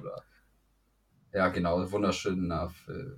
Das ist auch ein schwieriger Film für Da ein habe ich gemerkt, warum ich nicht gerne drei Stunden im Kino sitze, wenn mir keine Handlung Den- erzählt wird. Den finde ich wirklich schwierig, Das- ja. Ist- Ich mag den Film, aber ich, ich mag aber auch Hollywood und die, und die Filmanspielungen und so weiter. Das ist ein Film für, für Filmfreaks. Ja, ich mag, also ich finde ihn auch nicht schlecht, aber den Film muss ich nicht im Kino sehen. Also ich fand ihn wirklich anstrengend. Aber es Kann ist ich vollkommen nachvollziehen. Aber das ist, ging ja nicht die Frage, welchen Film kann man unbedingt nicht im Kino sehen. Ja, Das war auch nicht, das war auch nicht die Frage, was der beste, was, die, Frage, was der beste Film das erste Date hatten wir ja auch schon mal. Aber es ist krass, es wundert mich, dass, weil ich dachte, dass einer von euch Avatar nimmt. Und weil. Äh, äh, Avatar, äh, kur kurzer Funfact, wir, wir, gehen, wir gehen ja gleich auf Twitter ein, wurde glaube ich zwei oder dreimal bei unseren Twitter-Antworten jetzt genannt. Safe hat jemand Avatar genannt. Aber das war das, war das 3, 3D zu Hause nicht besser als im Kino irgendwie? So, wir haben noch mal kurz hier so ein paar entsprechende Antworten. Ich habe auch noch, ich habe noch gelesen, Herr der Ringe. So ist er natürlich auch natürlich im Kino sind schon Erlebnis. Würde ich Ja, auch. dann alles außer Pornos. ja, die will man nicht in guter Qualität sehen, das stimmt schon. Ja, Avatar, in Klammern, die Story ist vielleicht nicht das Beste, aber die Bildgewalt hat mich damals im Kino einfach umgehauen. Stimme ich auch sehr zu. Also wirklich, Ja. Avatar ist wirklich fürs Kino gemacht. Die Story, Man, man, man, ist, man ist damals aus dem Film raus und hat gesagt, also das Bild hat über die Handlung Ja. hinweggetäuscht bei diesem Film. absolut. Du bist damals aus dem Film raus und warst so, ich habe gerade das größte Meisterwerk aller Zeiten gesehen. Deswegen dachte ich auch safe, dass den jemand nimmt. Aber ähm, für die Leute, die Avatar da genommen haben, kann ich äh, sehr ans Herz legen, Mandy zu gucken. Weil wenn man auf die Bilder steht, finde ich das auch eigentlich ganz geil. Dann haben wir hier in den meisten, Fil meisten Fällen Filme über Musik. Nicht, weil er besser ausschaut, aber der Sound ist oft viel besser als zu Hause. Äh, ja, Herr der Ringe, Avatar nochmal, Gravity in 3D. Ja, natürlich das 3D-Erlebnis im Kino ist auch nochmal eine, Ja. Sache. Da hätte, auch, man, hätte man auch drauf eingehen können. Keiner von euch hat einen 3D-Film genommen. Oder sogar 4D. Ja, so Gravity wäre dann 4D gewesen, wenn die einen Nacken kotzt oder Was hätte man denn 4D-mäßig nehmen sollen? Äh, äh, Pirates of Treasure Genau, Island sowas. aus dem Phantasialand? äh, der Film, ich habe ich hab noch niemanden gesehen, der sich zu Hause mit, selbst mit Wasser bespritzt und Noch nicht? ja. Äh, ja. Und ja, Batman The Dark Knight. ich weiß, was ich heute Abend noch tue. Ja, genau. Meine Picks wären auch noch so gewesen. Dunkirk finde ich auf jeden Fall auch etwas, was sehr im Kino auch mal auch, auch das Thema Soundkulisse hat. So auch vor allem Grandioser Film. grandioser Auch. Film. Oder halt auch ähm, ja, äh, die Hateful Eight hätte ich auch genommen wegen der 70mm Fassung. ja, Denn und man wegen, mal zu Hause nicht mal eben ein 70mm Projektor herumstehen. das Also stimmt. gleich Daniel. Und vor allen Dingen hast du dann 30 Minuten Schneelandschaft-Aufnahmen. Das ist das Gute. ja. Oh, an diese äh, Größen habe ich gar nicht gedacht. Das stimmt. Das ist auch nochmal so ein Aspekt, ne? Das wäre auch geil gewesen. Oder IMAX-Format hätte man auch mal drauf eingehen können. So, Ja, es, es, es, gibt so, es gibt so viel, was. Ich finde, das ist aber auch. Ähm, es ist auch eine sehr subjektive Frage, weil es kommt ganz klar, also klar, man kann die auch objektiv betrachten, aber ich bin da ja auch sehr subjektiv dran gegangen. also, Was das mich ist so eine vollkommen abgeholt hat. subjektive Frage. Natürlich, also, es ist immer Geschmackssache, was ich gerne mir an, wo angucken möchte. Für manche Leute reicht es halt, sich das auf einem Handybildschirm anzugucken. Aber ich hätte es auch lieber gerne auf einem größeren, einer größeren Leinwand. Wir kommen damit zur dritten Runde, zum Pitch. Der Pitch. Darauf bin ich sehr gespannt. Denn Shelley beginnt und die Pitchfrage lautet: Pitche mir eine Musical-Adaption eines bereits bestehenden Films. Und Bonuspunkte, wenn ihr während der Aufnahme Songs aus eurem Musical singt. lasse ich weiterhin so stehen. Also wenn ihr auch Teile, wenn ihr Ausschnitte habt, die singt oder von mir jetzt auch Sprechgesangmäßig vortragt, wie auch immer, gebe, gebe ich da zumindest ein paar Bonushäkchen im Zweifelsfall. Dann, Shelly, deine drei Minuten beginnen jetzt. Also, der gute Lin-Manuel Miranda hat uns gezeigt in Hamilton, dass Rap als Werkzeug für politische Debatten in Musicals sehr, sehr gut funktioniert. Warum also nicht dieses Werkzeug nutzen, auf andere politische Themen und Persönlichkeiten aufmerksam zu machen? Wie beispielsweise die ehemalige Premierministerin von Großbritannien, Margaret Thatcher. Deswegen wäre meine Musical-Adaption die von The Iron Lady, die Eiserne Lady. Für den Meryl Streep einen Oscar erhielt. Der Film beginnt einer, mit einer kreisigen, dementen Margaret Thatcher. Das Musical soll aber den Weg einer starken Frau aus einfachen Verhältnissen chronologisch beleuchten. Wie sie als erste Frau das Amt der Premierministers bekleidete, gegen Gewerkschaften kämpfte, sich in einer von Männern regierten Welt durchsetzte. Wie sie Krieg gegen die Falklandinseln führte und am Ende schließlich zurücktreten musste. Kritik an ihrer Person, äh, Demenz als Metapher für Neoliberalismus ähm, und das als große historische Bedeutung von Großbritannien wäre mein Pitch für den Musical. Ja, sehr gut. Ich schreibe das auch eben kurz auf. Historische Bedeutung. Hast du entsprechend irgendwelchen Cast für das Musical? Also wird Mary Streep das auch selbst singen und spielen? Ja, das würde sie und Lin Manuel würde das auch schreiben. Irgendwelche anderen Castmitglieder es wird ja nicht wahrscheinlich nicht nur ein Solo-Musical sein, nur mit Meryl Streep. Tu das gerne mitspielen, wenn ich caste. Okay. Ist das wieder Bestechung des Judges nee, ich hab, zusammen mit Meryl ich habe Streep? keine, ich habe, ich habe keine weiteren Cast-Mitglieder ähm, geplant. Also Meryl Streep ist da schon. Also die hat ja auch den Oscar für den Film bekommen und hat da sehr polarisiert und das soll ja auch eine starke Frau sein. Deswegen geht es gar nicht so um den Cast drumherum für mich in dem Pitch. Okay. Gut. Dann wäre jetzt. David, jetzt wären deine drei Minuten. Ähm, ich habe mich für den Film Die Verurteilten entschieden. Ähm, der seit Jahren am, auf IMDb beliebteste Film laut User. Ähm, Finde ich, bietet sich dafür sehr gut an. Ähm, ich habe mir tatsächlich auch einen Cast überlegt. Andy wird gespielt von Joseph Gordon-Levitt. Red wird gespielt von Donald Glover, der gleichzeitig auch der Komponist des Films ist, weil Donald Glover musikalisch unglaublich gut ist und ähm, und ich glaube, der hätte durchaus das Talent, äh, das musikalisch umzusetzen. Der Direktor wird gespielt von William Shatner, der durch sein Alter und durch sein, ja, er kann singen, aber ob das jetzt guter Gesang ist, kann man drüber diskutieren. Und deswegen finde ich, passt das genau auf den Direktor. Du sollst ihn nicht mögen, deswegen soll er gesanglich auch nicht herausstechen, sondern rausfallen aus dem anderen Cast. Äh, Brooks wird gespielt von Ian McKellen der passt gerade wegen seinem Alter und hat auch eine echt schöne Singstimme, habe ich festgestellt während meiner Recherche.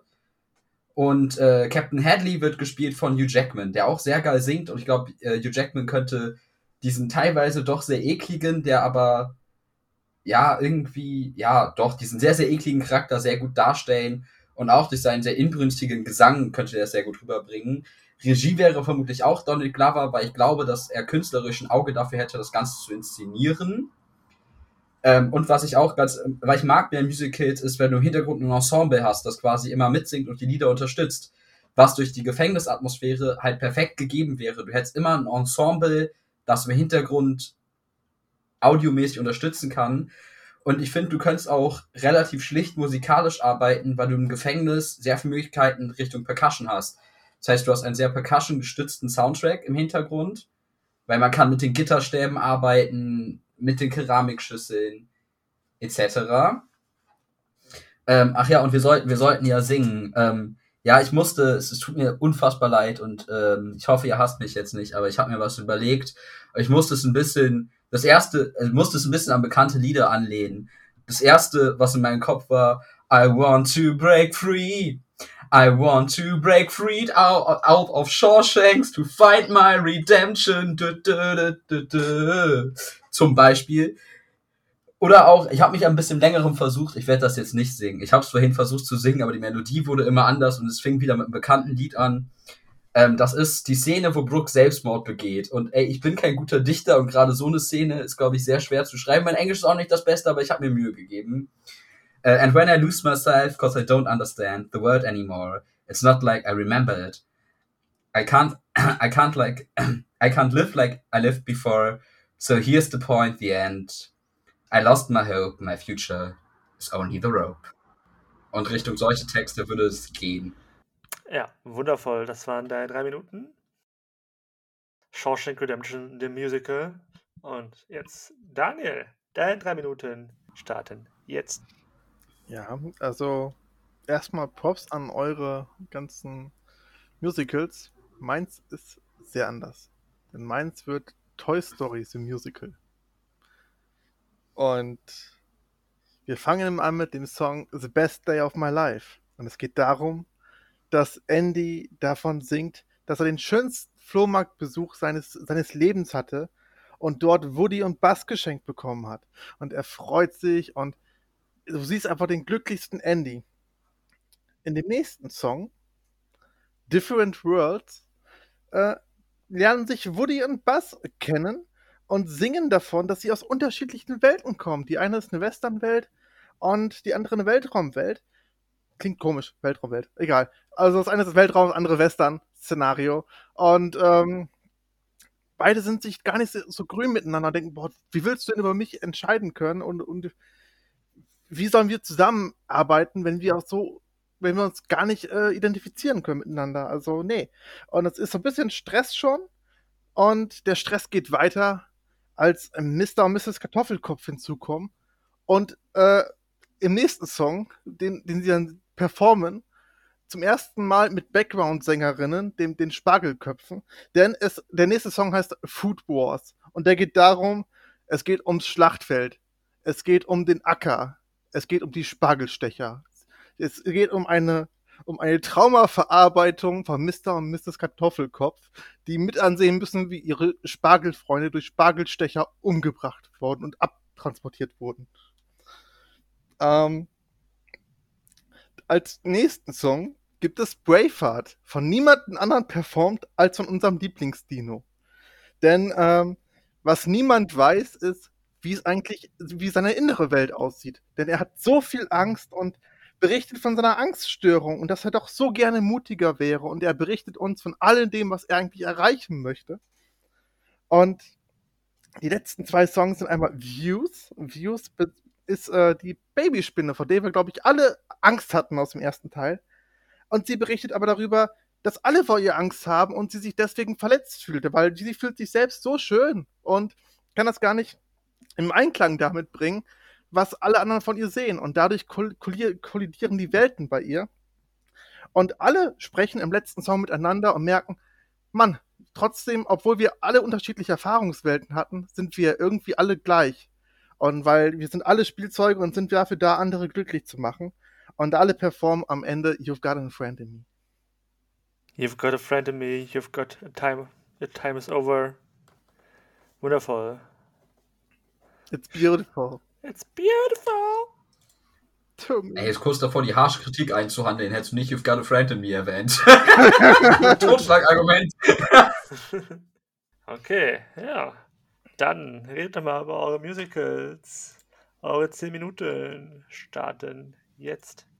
Ähm, ja, ich habe eine Frage an David. Welche, also du hast äh, bei deiner Musikrichtung hast du Percussion erwähnt, aber hast du eine konkrete Richtung, äh, wo die Musik Ähm, hingehen ich soll? ich, ich finde, das ist schwierig. Ganz klar, wenn es Donald Glover ist, könnte es, was finde ich auch durchaus ins Gefängnis passt und ähm, ja, wird auch in die Zeit passen, bei Shawshanks für mich in meinem Kopf auch nicht ganz zeitlich einzuordnen ist. Er ist, glaube ich, zeitlich eingeordnet, aber ich finde, man kann ihn durchaus zeitmäßig versetzen, wenn es nicht zu modern wird. Klar, mit Kameratechnik und so wird es schwierig mit dem Ausbruch, aber das kann man meiner Meinung nach in so einem inszenierten Film könnte man das auch easy weg erklären.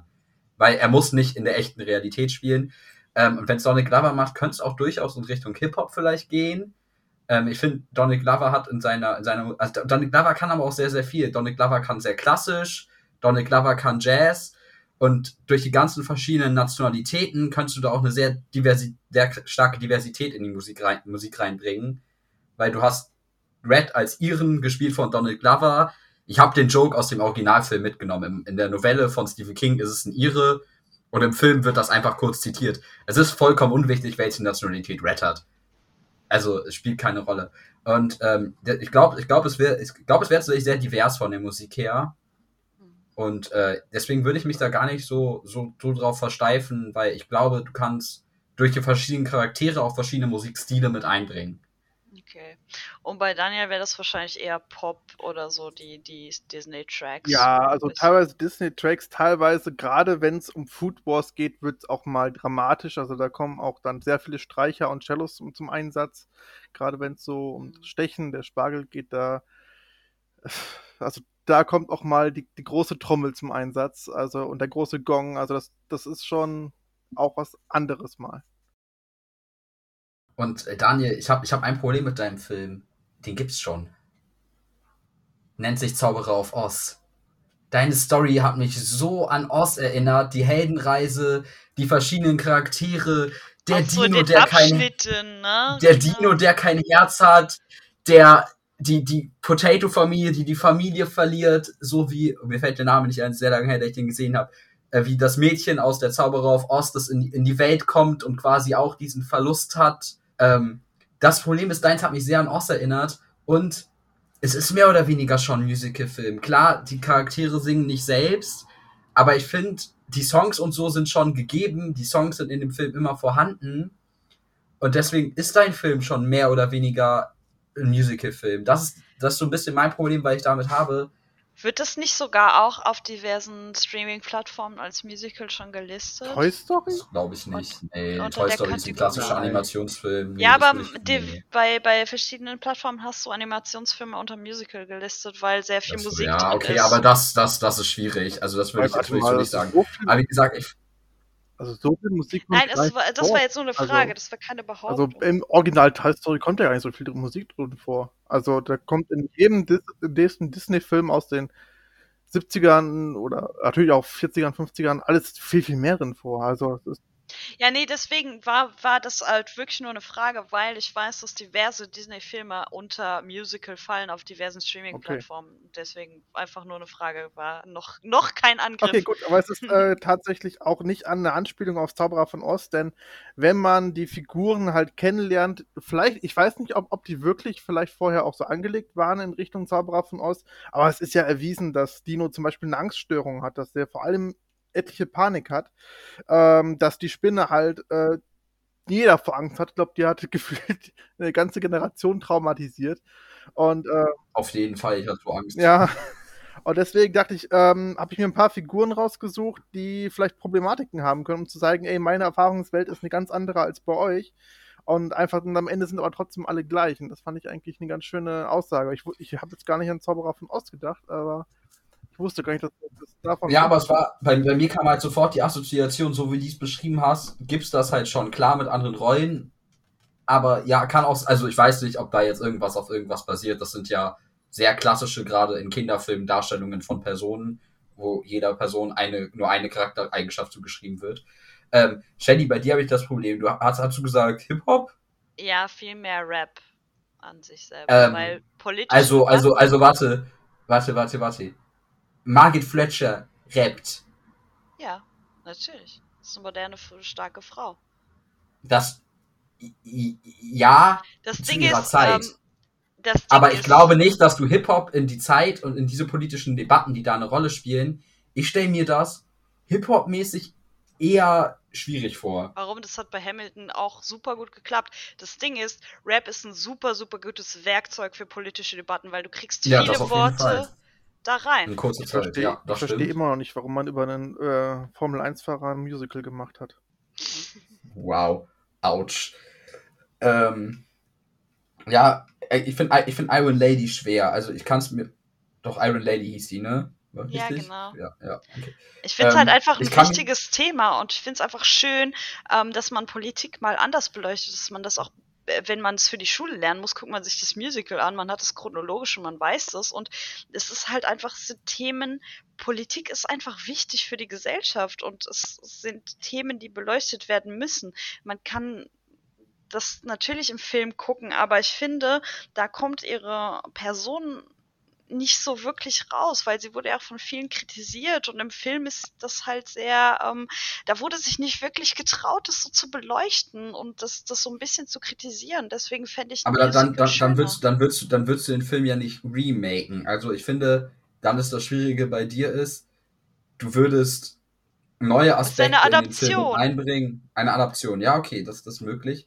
Aber ich möchte mal ganz kurz bei mir eingehen. Ich finde halt so, was, was bei meinem Film ganz klar irgendwie rausstricht, du hast die natürlich gegebene Atmosphäre, was für Musicalfilm immer wichtig ist, wenn man den zum Beispiel so inszeniert, was er jetzt auch als Film rauskam, damit es danach auch auf die Bühne gegebenenfalls kann, was ich bei einem Musicalfilm tatsächlich immer relativ wichtig finde, ähm, dass du den relativ Bühnenbild, mega wichtig bei einem Musicalfilm, das kannst du, finde ich, bei meinem Film mehr oder weniger mit am besten machen, weil du hast hauptsächlich die Gefängnisszenen und für die Szenen außerhalb kannst du das relativ schnell umbauen, wie zum Beispiel die Selbstmordszene von Brooks. Ja, Major Spoiler, tut mir leid, einer der wichtigsten Filme der Filmgeschichte meiner Meinung nach.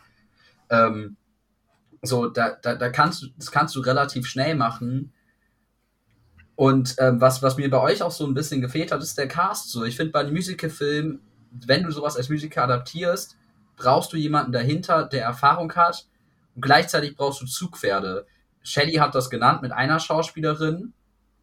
Aber bei Daniel, wer singt das denn bei dir? Weil die wichtigste Rolle ähm, lebt leider nicht mehr. Ja, das ist, das ist vollkommen klar. Bei mir wird das ja auch ein, ist das ja auch kein, kein richtiger Bühnenfilm, es ist ja auch ein Musical selber als Film. Und da wird niemand Geringeres singen als Elton John. Als Woody. Als Woody, unter anderem. Aber ist Elton John nicht eher der Spaceman? Der ist der Rocketman. Das passt ja. doch. Ach so, als Elton, Woody. Äh, sorry. Elton John ist definitiv Bass. Also so, ja, so viel Zeit muss sein. Wow, ich habe gerade echt Woody und Bass verwechselt. Das Alles gut. traurig. Alles gut, ich bin ja ein fairer Spieler. Ja, auf jeden Fall, Elton John wäre dann Bass. Und ja. Und über den restlichen Cast muss ich mir noch Gedanken machen, aber ich möchte jetzt nicht zu expensive machen, weil die Animationen schon einiges kosten. Ja, das stimmt, das stimmt. Hm, ja, klar. Ähm, bei David hat mir so ein bisschen ähm, bei einem Pitch so ein bisschen gefehlt, wie du das mit der Handlung machen willst. Also, du bist ziemlich wenig auf die Handlung eingegangen. Vielleicht ach so, kannst du ach da so, noch ja. mal. Ähm, du, du kannst halt relativ stringent erzählen. Der Film ist ja quasi aus der Sicht von Red. Red ist der Erzähler Red ist in den meisten Szenen dabei oder erzählt Szenen nach. Das heißt, man könnte es visuell darstellen, während Red quasi drüber singt, was dort passiert, wie es auch im Film passiert. Zum Beispiel äh, gibt es die Szene, wird angedeutet, aber auch nicht so ganz durchgezogen, wie Andy vergewaltigt wird. Und das alles wird immer aus der Sicht von Red geschildert. Und ähm, du hast Red so ein bisschen als Erzähler mit dabei. Also Red, der dir die Geschichte erzählt der quasi auch fast in allen Szenen dabei ist und der ja auch am Ende quasi auf Andy wieder trifft, nachdem er freikommt. Und ähm, dadurch hast du ihn als roten Faden, der die Geschichte erzählt. Und ähm, ja, das, das würde ich tatsächlich so aus dem Original quasi übernehmen, gerade mit Donald Glover, der unfassbar viele Emotionen kann. Und das waren eure zehn Minuten. Ja, Okay. Ein ganz schnelles Ding. Ich hm. möchte, dass Dino gesprochen wird von Manfred Lehmann. Also, ich fasse nochmal zusammen. Das Hip-Hop-Musical The Iron Lady mit Meryl Streep, directed, produced by Lin-Manuel Miranda. Dann haben wir von Donald Glover mit Joseph Gordon-Levitt, William Shatner, einem Gefängnisensemble, die Verurteilten. Und wir haben Toy Story, das Musical mit Manfred Lehmann. Und Elton John. Unter anderem. Und Elton John, genau. Stimmt. Elton John und Manfred Lehmann. Ich, stimmt, ich habe Elton John vergessen. Also hören wir Tom Hanks und Tim Allen. Das stimmt, ist gar nicht Robin Williams gewesen. Wie hatte ich denn Robin Williams im Kopf? Ich hatte Robin Williams gerade bei Woody im Kopf. War ein Fehler von mir vorhin, sorry. Das wollte ich mich auch noch kurz anmerken, dass ich mich auch gerade gefragt hatte, wen du meintest, wer eigentlich ich hatte, Toy Story... Ich hatte, Robin, ich hatte Robin Williams statt Tim Allen im Kopf. Nee, nee, also Tom Hanks spricht Woody und Tim Allen spricht Der Rest Buzz. behält Original, die Original. Im englischen Original. Ich möchte auch ganz kurz anmerken, alle meine Leute können singen. Ich habe von allen heute Gesang gehört. Ich habe mir locker 30 singende Schauspieler angehört. Ja, das stimmt. Das ist natürlich ein guter Punkt. Ich fand schön, wie Daniel aber seine Songs beschrieben hat, so ein bisschen so auf die, die Songstruktur eingegangen ist. Das hat mir bei Shelley auch ein bisschen gefehlt.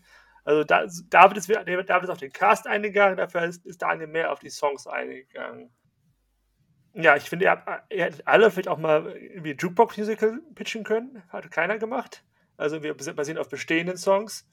Wäre auch mal interessant gewesen. Äh, ja, habe ich, ja, hab ich ja versucht, aber ich habe mich Ja. halt echt so ein bisschen, ich habe ich hab überlegt, Ich- ich war nicht- zu genau. entwickeln. Ich dachte, du würdest das machen, aber da hast du es nicht richtig. Also du hast ja mit I Want to Break Free angefangen, also hättest du, das hätte ich mir zum Beispiel auch sehr schön gefunden. Hättest du gesagt, okay, das, das, das, das sind die Melodien von bekannten Songs und baut darauf seine, seine eigene Geschichte. Ja, ein. aber dafür bin ich nicht musikalisch genug. Ich, das kann man definitiv ausarbeiten, aber dafür bin ich persönlich nicht musikalisch genug, um mir zu bestehenden Songs neue Sachen auszudenken. ja, gut, das ist natürlich jetzt, möglich. Das ist, nur, ist ja okay, ist ja okay. Ist ja jetzt auch nur. Also ich will alle drei Musicals sehen, bitte.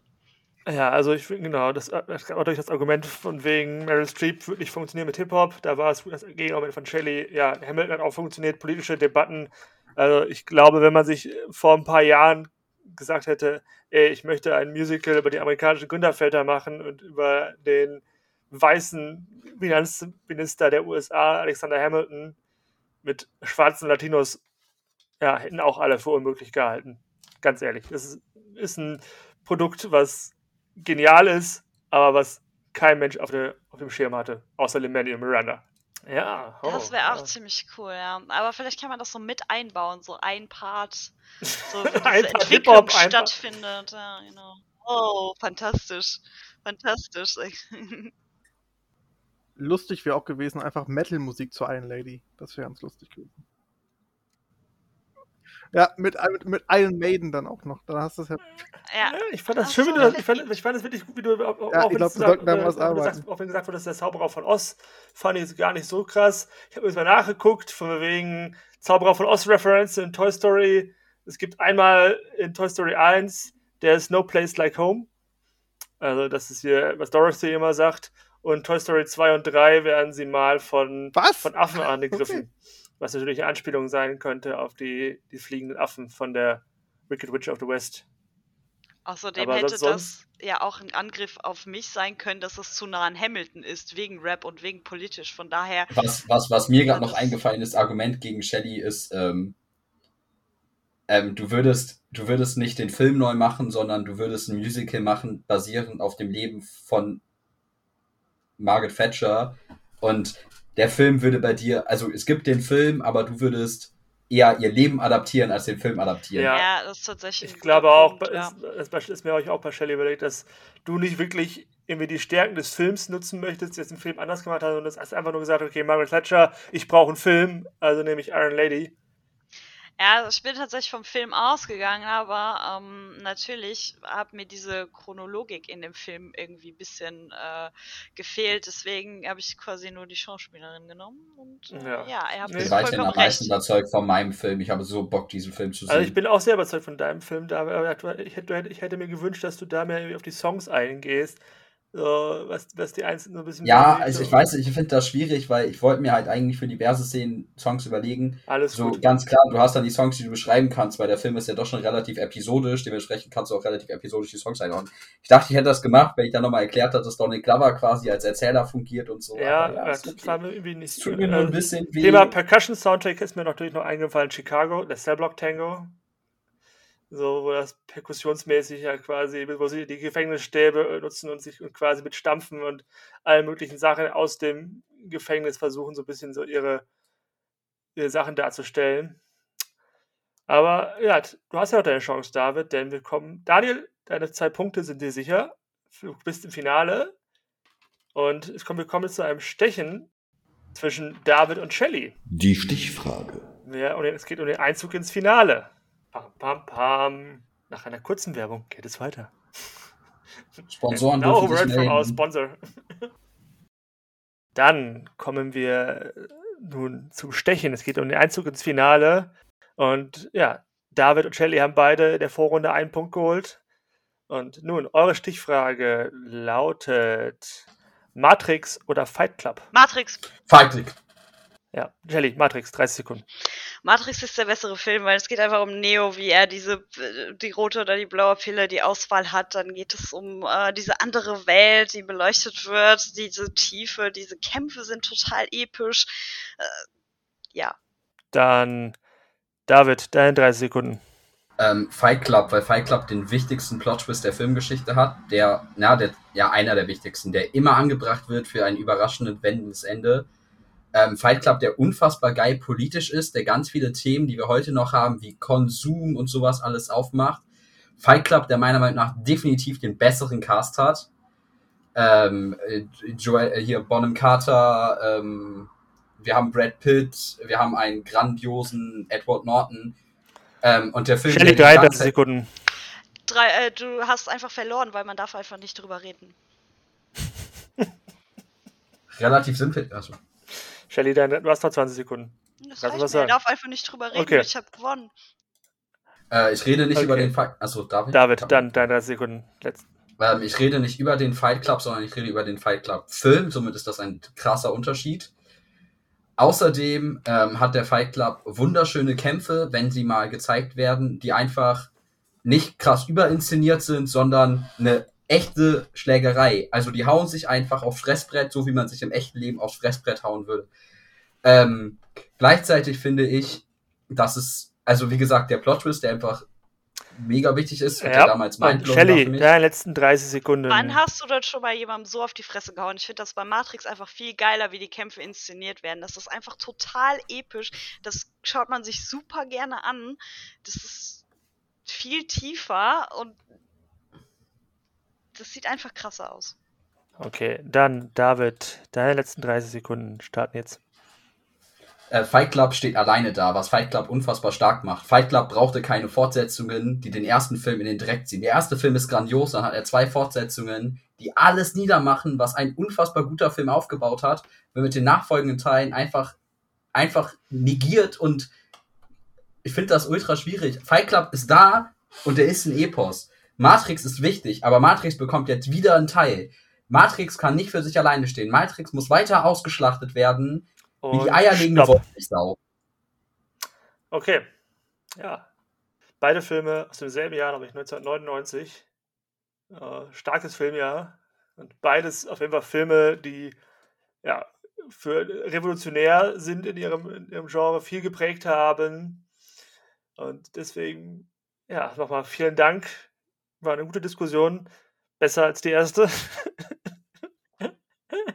Ohne da viel vorwegzunehmen.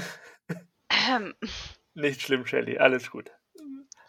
ich glaube, ich bin nicht so der spontane Brawler hier. Ja, ja, genau. Also es ging darum, du hast Shelly auch gesagt, die Matrix, diese Kämpfe sind episch. Du hast auf die rote versus blaue Pille eingegangen.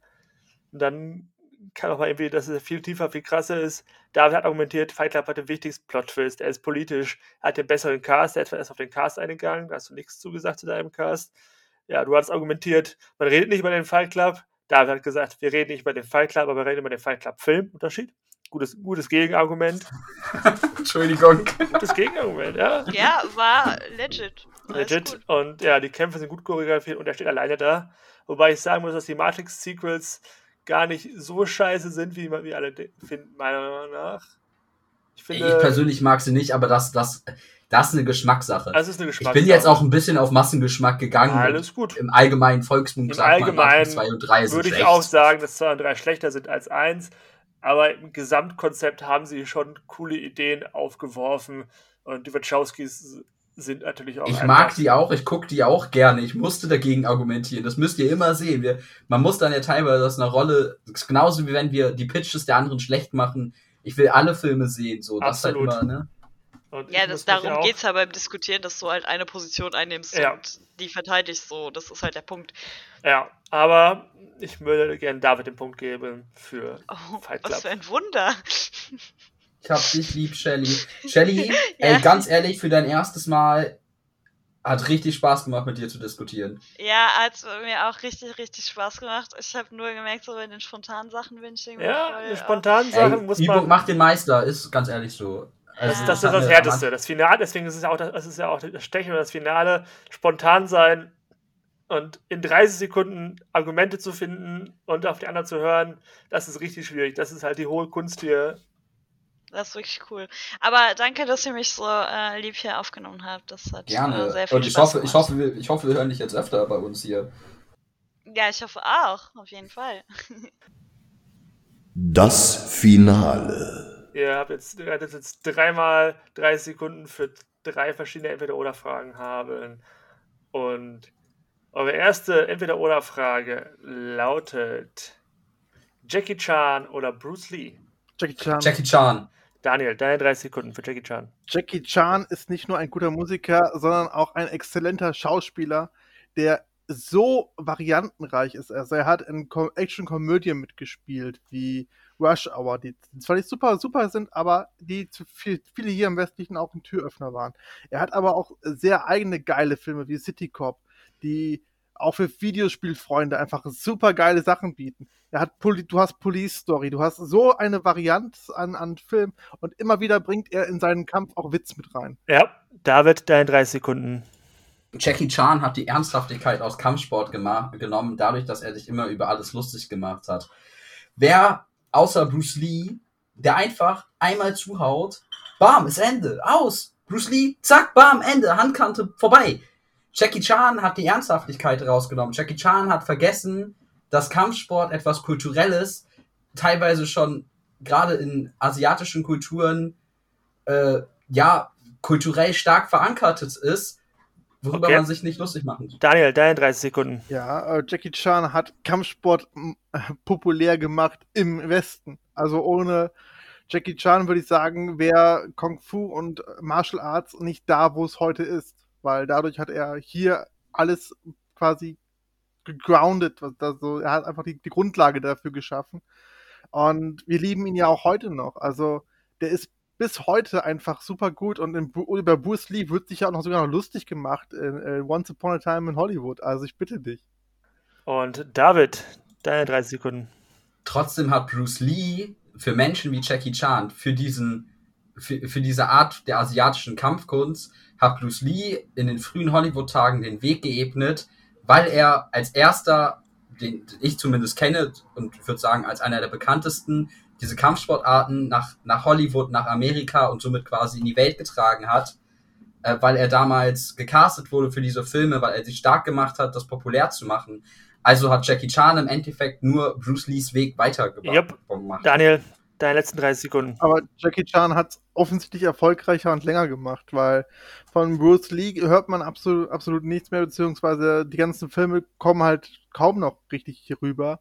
Und von Jackie Chan kriegst du halt noch alles irgendwo mit. Und er hat auf jeden Fall es geschafft, das Momentum, was vielleicht Bruce Lee mit aufgebaut hat, einfach weiterzutragen bis ins Jetzt. Und das ist schon sehr stark, wie seine Faust.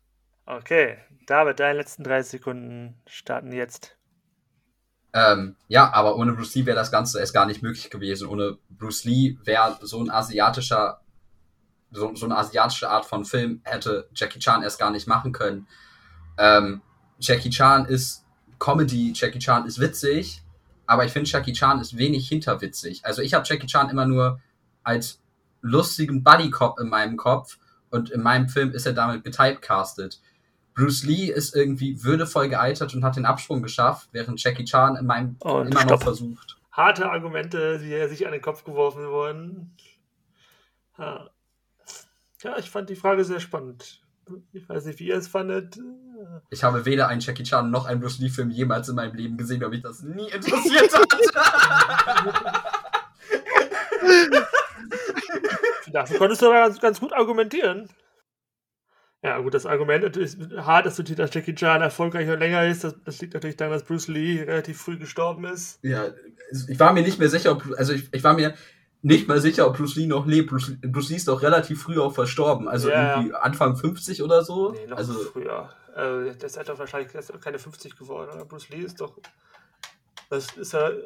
Also, ich will das gerne mal kurz nachgucken. ja, alles gut. Fake Check ist immer gut. Wir sind auch in gewisser Weise ein Äh, Informationspodcast. Nochmal kurz festzustellen: Bruce Lee ist, äh, ist 1940 geboren, 1973 gestorben.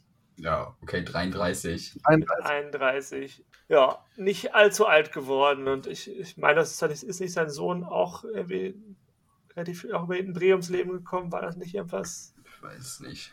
Ist das nicht bei The Raven irgendwas? Ja, stimmt, genau.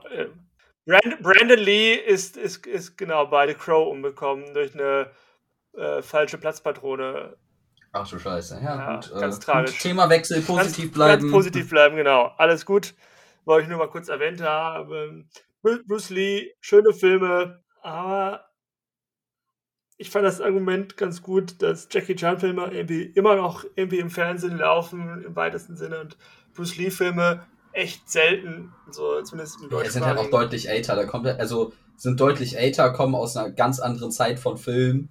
Ja. Ganz klar, dass das, das Argument war stark, da konnte ich auch nichts gegen sagen, weil wie gesagt, ich kenne mich mit der Materie auch nicht aus. Das war dann so ein Ja, bisschen. du hättest zum Beispiel sagen können, dass Bruce Lee wirklich einen schwarzen Gurt hat. Jackie Chan hat, glaube ich, nicht, glaube ich, gar keinen einzigen Gurt in irgendeiner Kampfsport. Ich fand, ich habe gut dafür argumentiert, dass ich mit diesen beiden Menschen mich nie aktiv Ja. auseinandergesetzt habe. Äh, also Jackie Chan kann, kann natürlich auch, auch sehr viel, aber ich gebe den Punkt weiterhin Jackie Chan. Also Verdient, alles gut. verdient, aber es ist doch alles drin. Wir kommen direkt zu Frage Nummer zwei, wo wir so schön im Kino sind. Popcorn oder Nachos? Popcorn. Popcorn. Popcorn, Daniel. Erstmal Popcorn, weil das äh, David hätte, hatte, hatte nehmen wollen, deswegen ist das schon mal äh, offensichtlich besser. Und du hast halt auch mehrere Geschmacksrichtungen. Sprich, du kannst auch sagen, äh, das mache ich zum Beispiel. Das finden viele echt krank, aber ich finde das total geil. Du kannst sagen, ich hätte gerne salzig und süß gemischt. Und so hast du bei einem, bei einem Film immer, immer sehr auch noch die Spannung, ob du was Süßes oder was Salziges jetzt quasi hast. Und das ist, und das schmeckt beides relativ lecker. Also, und es schmeckt vor allen Dingen meistens immer geil. Und ich hatte. Und David. Ähm, ja, Popcorn. Popcorn ist das größte Problem. Du hast immer diese nervigen Körner, die du nicht zerkauen kannst. Die dann einfach so und dann diese diese diese Schalen, die irgendwie zwischen deinen und da und da hängen. Und bei Nachos hast du's, ey, du hast auch verschiedene Geschmacksrichtungen. Nimmst verschiedene Soßen, machst du Käse drauf, machst du Salsa drauf, gibt's verschiedene Salsas. Ey, ich habe letztens im Kino gesehen, die haben jetzt sogar Guacamole dafür. Du kannst es mit allem kombinieren. Und wenn du ein gutes Kino hast, ey, es gibt auch verschiedene Sorten von Nachos. Also das ist nicht das Problem. Und Daniel. Ist ja schon mal passiert, dass du mit einem Nacho, weil das so ähm, scharfkantig bzw. spitzkantig ist, das zwischen die Zähne gekriegt hast. Das tut auch richtig weh beim draufbeißen. Das ist unangenehm, ja. Und teilweise die Soße, die dabei ist, die ist auch nicht immer perfekt geil. Also man wünscht sich die einfach richtig schön warm, aber manchmal kriegt man die auch einfach schon zu kalt und etwas fester. Und das ist auch einfach ungeil. Deswegen, äh, Popcorn ist einfach, ja, du hast äh, mal einen Maiskorn, das nicht aufgegangen ist, aber trotzdem spuckst es halt aus. Fertig. Ja, Aber sonst da, hast du äh, halt. David. Ähm, Entschuldigung, hast du schon warst du schon mal in so einem Kino, wo du so richtiges Gummipopcorn hattest, weil das irgendwie schon zwei Jahre in der Auslage lag, weil die dachten, wir verkaufen das einfach? Also das ist kein Argument. Und wenn du so dämlich bist, deine Nachos quer zu essen, dann bist du auch selber schuld, wenn du dir damit in die Kiefer haust. Also, das ist dann ja auch einfach Unvermögen. Also, wer seine Nachos quer ist, mit dem diskutiere ich gar nicht, weil wem das passiert, der weiß nicht, wie man isst. Außerdem läuft dir die Soße runter. Du hast die Nacho, die perfekte Schaufelform, Okay. um die Soße zu schaufeln. Äh, Daniel, das ist dein letztes Mal Popcorn. Ja. Also, ähm, du brauchst sie dafür nicht quer zu essen, so wie du es gerade vorstellst, sondern du weißt drauf und dabei geht halt eine Spitze. Einfach. Na, ey, dafür kann man nichts, ganz, äh, ganz ehrlich, ja. Macht ihr euch gerade beim Behinderten lustig? Das kann ja wohl nicht wahr sein. Das kommt ja wohl am allerletzten hier. Nur weil, nur weil ich eine Augenhandkoordination Also egal, das ist richtig gemein. Popcorn, da kann mir nichts passieren. Egal, wie, wie eingeschränkt meine Handhabung ist. Ich kriege ein Popcorn-Stück immer im Mund und, und, und kann es essen. Verdammt, das ist super lecker. Okay, David, deine letzten 30 Sekunden. Okay, also wie gesagt, du bist überhaupt nicht auf Gummipopcorn eingegangen. Wie oft hat man im Kino Gummipopcorn? Außerdem ist es auch nur geil, wenn du Käsesoße drüber machst und die hätten wir nicht ohne Nachos, weil es bietet kein Kino an Käsesoße ohne Nachos. B, wie isst du? Hau, Alter, das geht in meinen Kopf nicht rein, wie das passieren kann. Wenn du etwas anbeißt und es umklappt, ich stelle mir das gerade bildlich vor und es ist mega witzig und ich mache nicht, ich möchte ganz kurz ein Argument für mich, ich möchte mich nicht über Behinderte lustig machen, Daniel lacht mit. Das möchte ich ganz kurz dazu sagen. Ist okay, ist akzeptiert.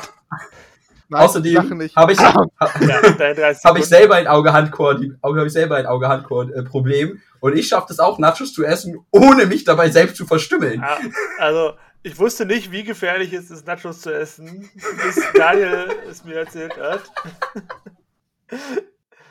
Eventuell kann man sich durch beim Popcorn auch irgendwie dran verschlucken und äh, was weiß ich. Also, Äh, also Pop verschlucken. Ich bitte dich.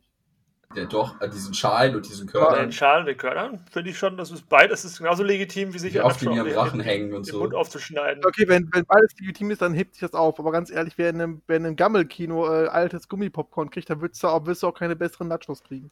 Ja, vermutlich, aber du hast nichts dagegen gesagt, also habe ich das Argument Ja. weiter ausgeschöpft. Ja, das ist korrekt, aber genau. Das ist der Punkt. Du hast nichts gegen das Gummi-Popcorn gesagt. Also wir haben hier, Popcorn gibt es in salzig und süß. Das Gegenargument war äh, Salsa, Guacamole, Käsesoße. Dann, du kannst es aber nicht so geil mischen. Vor allen Ja, du Dingen, kannst und ja- ich habe auch noch du gesagt, kannst dass- ja auch beides dass als ja zwei. Soßen nehmen. als ja, er, erstens ist es teurer. Also, äh, Ja, hast Aber du aber auch ich nicht gesagt, das ist entsprechend. Das ist dann, ja, du ja, das die Argument- Argumente zählen alle nicht mehr, die hast du alle jetzt, die bringst du alle jetzt erst, lieber Daniel. warte mal, aber der eins habe ich, hab ich gebracht, das, der hat nicht genannt, dass, dass, dass David das auch genommen hat, Popcorn. das ist, das ist okay, das ist legitim, dass David zuerst Popcorn sagen wollte. aber äh, das ist, wenn da, David aber trotzdem besser argumentiert, finde ich, beziehungsweise besser dein, dein Popcorn ausgewählt. Äh, deswegen nehme ich die Nachos. so, ich hasse Nachos jetzt noch mehr als ohnehin schon. Du hast das Totschlagargument bei Nachos nicht gebracht. Die ekelhaften Klebefinger, mit denen du dich immer komplett voll saugst, weil dieses komische rote Pulver an deinen Fingern klebt und du es nie wieder los wirst. Du hättest auch sagen können, dass ich die aber ein Käsesoße aus alten, überlegt. aus alten Gummireifen besteht. So Geschichten. Man hätte sagen können, ja, Nachos machen, sind lauter, laut, machen lautere Geräusche. Da hast du noch nie neben Jugendlichen Popcorn essen ja, hören. gut, ey. wahrscheinlich beides macht laute Geräusche. Deswegen bin ich eigentlich auch äh, im Kino inzwischen Fan von weder noch und einfach nur den Film genießen. Kommt immer Aber auf den Film an. Also bei einem Un- Unterhaltungsfamilienfilm stehe ich Ja. auf Nachos. beides. Aber ja, ich gebe den Punkt für die bessere Argumentation. Für die scharfen, Nacho scharfkantigen Nachos gegen das Gummipopcorn. Ich kenne jetzt Daniels Nemesis. Nachos. Oh. Gut, Leute, wir sind auch ein bisschen, bisschen lang heute, deswegen machen wir ein bisschen schneller. Und eure letzte Frage lautet: Bruce Wayne oder Tony Stark? Bruce Bruce Wayne. Wayne. Ja, David, deine 30 Sekunden jetzt. Bruce Wayne. Ähm, relativ einfach. Bruce Wayne ist definitiv, obwohl seit dem Film vielleicht nicht mehr unbedingt war, aber jahrelang der bekannteste und beliebteste Superheld ohne Superkräfte. Äh, Batman, der de facto ja Bruce Wayne ist quasi, ist der bekannteste Superheld. Also weil war es jahrelang, aktuell ist das ein bisschen schwierig, aber ähm, Bruce Wayne ist in die Popkultur eingegangen, mehr als Tony Stark. Ähm, äh, es gibt unfassbar viele Memes über Bruce Wayne. Bruce Wayne ist charismatisch. Bruce Daniel, deine 30 Sekunden. Also dann äh, erklär mir mal Endgame. Also das Ding ist, hat Kinorekorde geschlagen, allein wegen der Szene mit Tony Stark. Also jeder weint deswegen, jeder verbindet Endgame mit Tony Stark.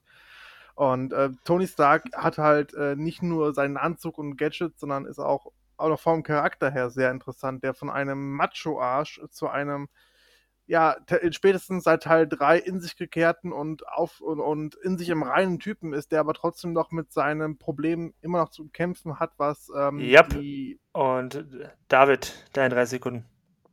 ähm, Bruce Wayne schafft es wie kein anderer, kein, kein anderer Superheld, die Waage zwischen seinem alter Ego und äh, sein, seiner echten Identität zu halten. Ähm, er spielt den Gigolo und zeigt trotzdem unfassbar viel Zerbrechlichkeit. Äh, Bruce Wayne ist ein unfassbar starker Familienmensch, das war er schon immer. Tony Stark und Iron Man sind vielen erst ins Gedächtnis gerufen worden durch die Filme. Bruce Wayne und Batman waren vorher schon popkulturell relevant und nicht erst durch den Film. Äh, es gibt so viele Yep. Zitate. es- Und Daniel. Ja gut, Tony Stark, es gibt ja auch Iron Man Co- Comics. Selbst die Band Black Sabbath hat einfach auch ein Lied über ihn gemacht. Ein, gibt's von denen ein Lied namens Batman? Nein, ich glaube nicht. Dann ähm, gibt also Batman vor allen Dingen. Also der ist moralisch nicht so geil. Ich meine, der knutscht da einfach Barbara ab in, in Killing Joke. Das geht auch nicht. Also der hat einfach eine Affäre mit ihr. Das ist nicht so geil für einen, für einen tollen Superhelden. Und ähm, Tony Stark nimmt sich da halt nach und nach halt zurück und bereut halt das, was er gemacht und zieht halt Schlüsse Yep. aus seinen Fehlern. David, deine letzten drei Sekunden jetzt. Ähm, wenn wir jetzt die Filme zu Rate ziehen, dann müssen wir die Nolan-Trilogie erwähnen, die ohne Batman funktionieren würde, jedoch nicht ohne Bruce Wayne, weil sie erzählt die Geschichte, den Leidensweg von Bruce Wayne. Bruce Wayne, der ganz viele Charakterwandlungen durchmacht. Das macht Iron Man auch, aber ähm, ich finde das nicht so deutlich. Bruce Wayne ist se- sehr viel menschlicher dargestellt und ähm, Tony Stark wirkt immer eher wie ein Übermensch. Und Bruce Wayne ist eine gebrochene Persönlichkeit. Bruce Wayne ist empfindlich, Bruce Wayne kann lieben, Bruce Yep. Wayne hat die Sehnsucht nach Familie. Und Daniel, deine letzten 30 Sekunden.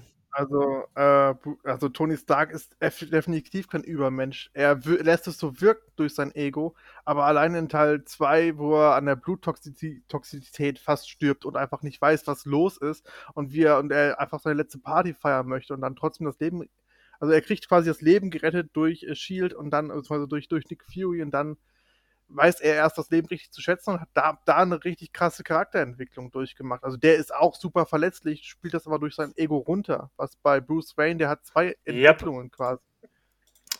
Das waren schon eure 30 Sekunden. Dreimal 30 Sekunden. Alter, ist das mies. Das I Iron Man ist einfach Batman und Tony Stark ist Bruce Wayne. Ja, Gerade in den Comics, die sind so ähnlich. Es gibt teilweise Comics, die kannst du eins zu eins nebeneinander stellen und sie machen dieselbe Entwicklung durch. Das ist so mies zu argumentieren. was, du halt nicht gemacht hast, ist, dass du auf die ganze Psychologie eingegangen bist, weil die ist halt super interessant an Bruce Wayne und, und Batman. ja, aber die ist bei Iron Man genauso komplex, beziehungsweise sie wurde durch die Filme so komplex. In den, in den Comics ist er nicht ganz so komplex. Ja, hm, hm. Also wir haben hier, ich habe mir aufgeschrieben, ja, Bruce Wayne ist der Popkultur verankert. Daniel hat gesagt, Endgame ist Teil der Popkultur, die, Pop, die moderne Popkultur ist, ist natürlich das, das MCU geprägt. Also das kann man nicht anders sagen. Man verbindet, genau, man verbindet auch, ja, quasi die Marvel-Filme verbindet man mit Tony Stark. Er ist quasi, wenn man Protagonisten suchen würde, ist Iron Man quasi der Protagonist so der, da jetzt Robert Jr. so eine einende Persönlichkeit hat. So, mh, ja, dann wurde hier erwähnt, die Waage, Batman hält die Waage zwischen Alter Ego und Superheld. Da hat Daniel nicht viel gegen gesagt. Du hättest zum Beispiel sagen können, dass ja, Tony Stark gar kein Alter Ego mehr braucht, da er sich ja outet als Iron Man, das, dadurch, dass er Aber das würde ich nicht als Ar- Pro-Argument, das würde ich als Gegenargument sehen, weil es Superhelden entmystifiziert. ich finde, das kann man so oder so sehen. Ich finde, das ist ein Wäre wär mein Konter dazu Ja, gut, gewesen. wäre ein Konter gewesen, gut. Aber Daniel hat da wenig, also hat wenig dazu, das war, das war ein starkes Argument von dir, fand ich, David. Wo Also, wo wenig Gegengeschichte kam von Daniel. Hm. Daniel hat zwar dann auch gesagt, okay, er, er ist irgendwie unverantwortlich, hat eine Affäre. Ja. Tony Stark in 1 und 2 vögelt der sich durch die Weltgeschichte, aber holla die Waldfee. Keine Weiß nicht, aber Ja, aber er gibt ja auch da nicht vor, quasi der Superheld zu sein, also der, der, der moralisch korrekte Superheld und für Gerechtigkeit einzustehen, sondern er Ja, ja, das stimmt. macht halt, weil er einfach so der Ego-Typ wir ist. ja, müssen, genau. müssen jetzt aber hinmachen, genau. weil Ja. sonst wird es wieder Das zu wird lang. zu lang, deswegen, David, ich gebe dir den Punkt. Für, dadurch, dass du sagst, mit dem Argument, dass die Nolan-Trilogie auf einem- eine Bruce Wayne-Trilogie ist, dass es insgesamt um viel um Bruce Wayne geht, dass man, dass man mehr in der Popkultur mit Bruce Wayne anfängt als mit Tony Stark.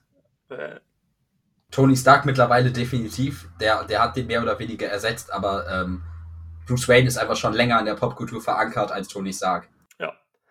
Dann bedanke ich mich bei allen Leuten fürs Zuhören. Ich bedanke mich bei meinen lieben drei Teilnehmern, David, Daniel und auch Shelly. Ja, ich hoffe, es hat euch so viel Spaß gemacht wie mir. Auf jeden Fall. Und dann würde ich sagen, wenn es nicht weiter gibt, kommen wir zum Outro. Outro.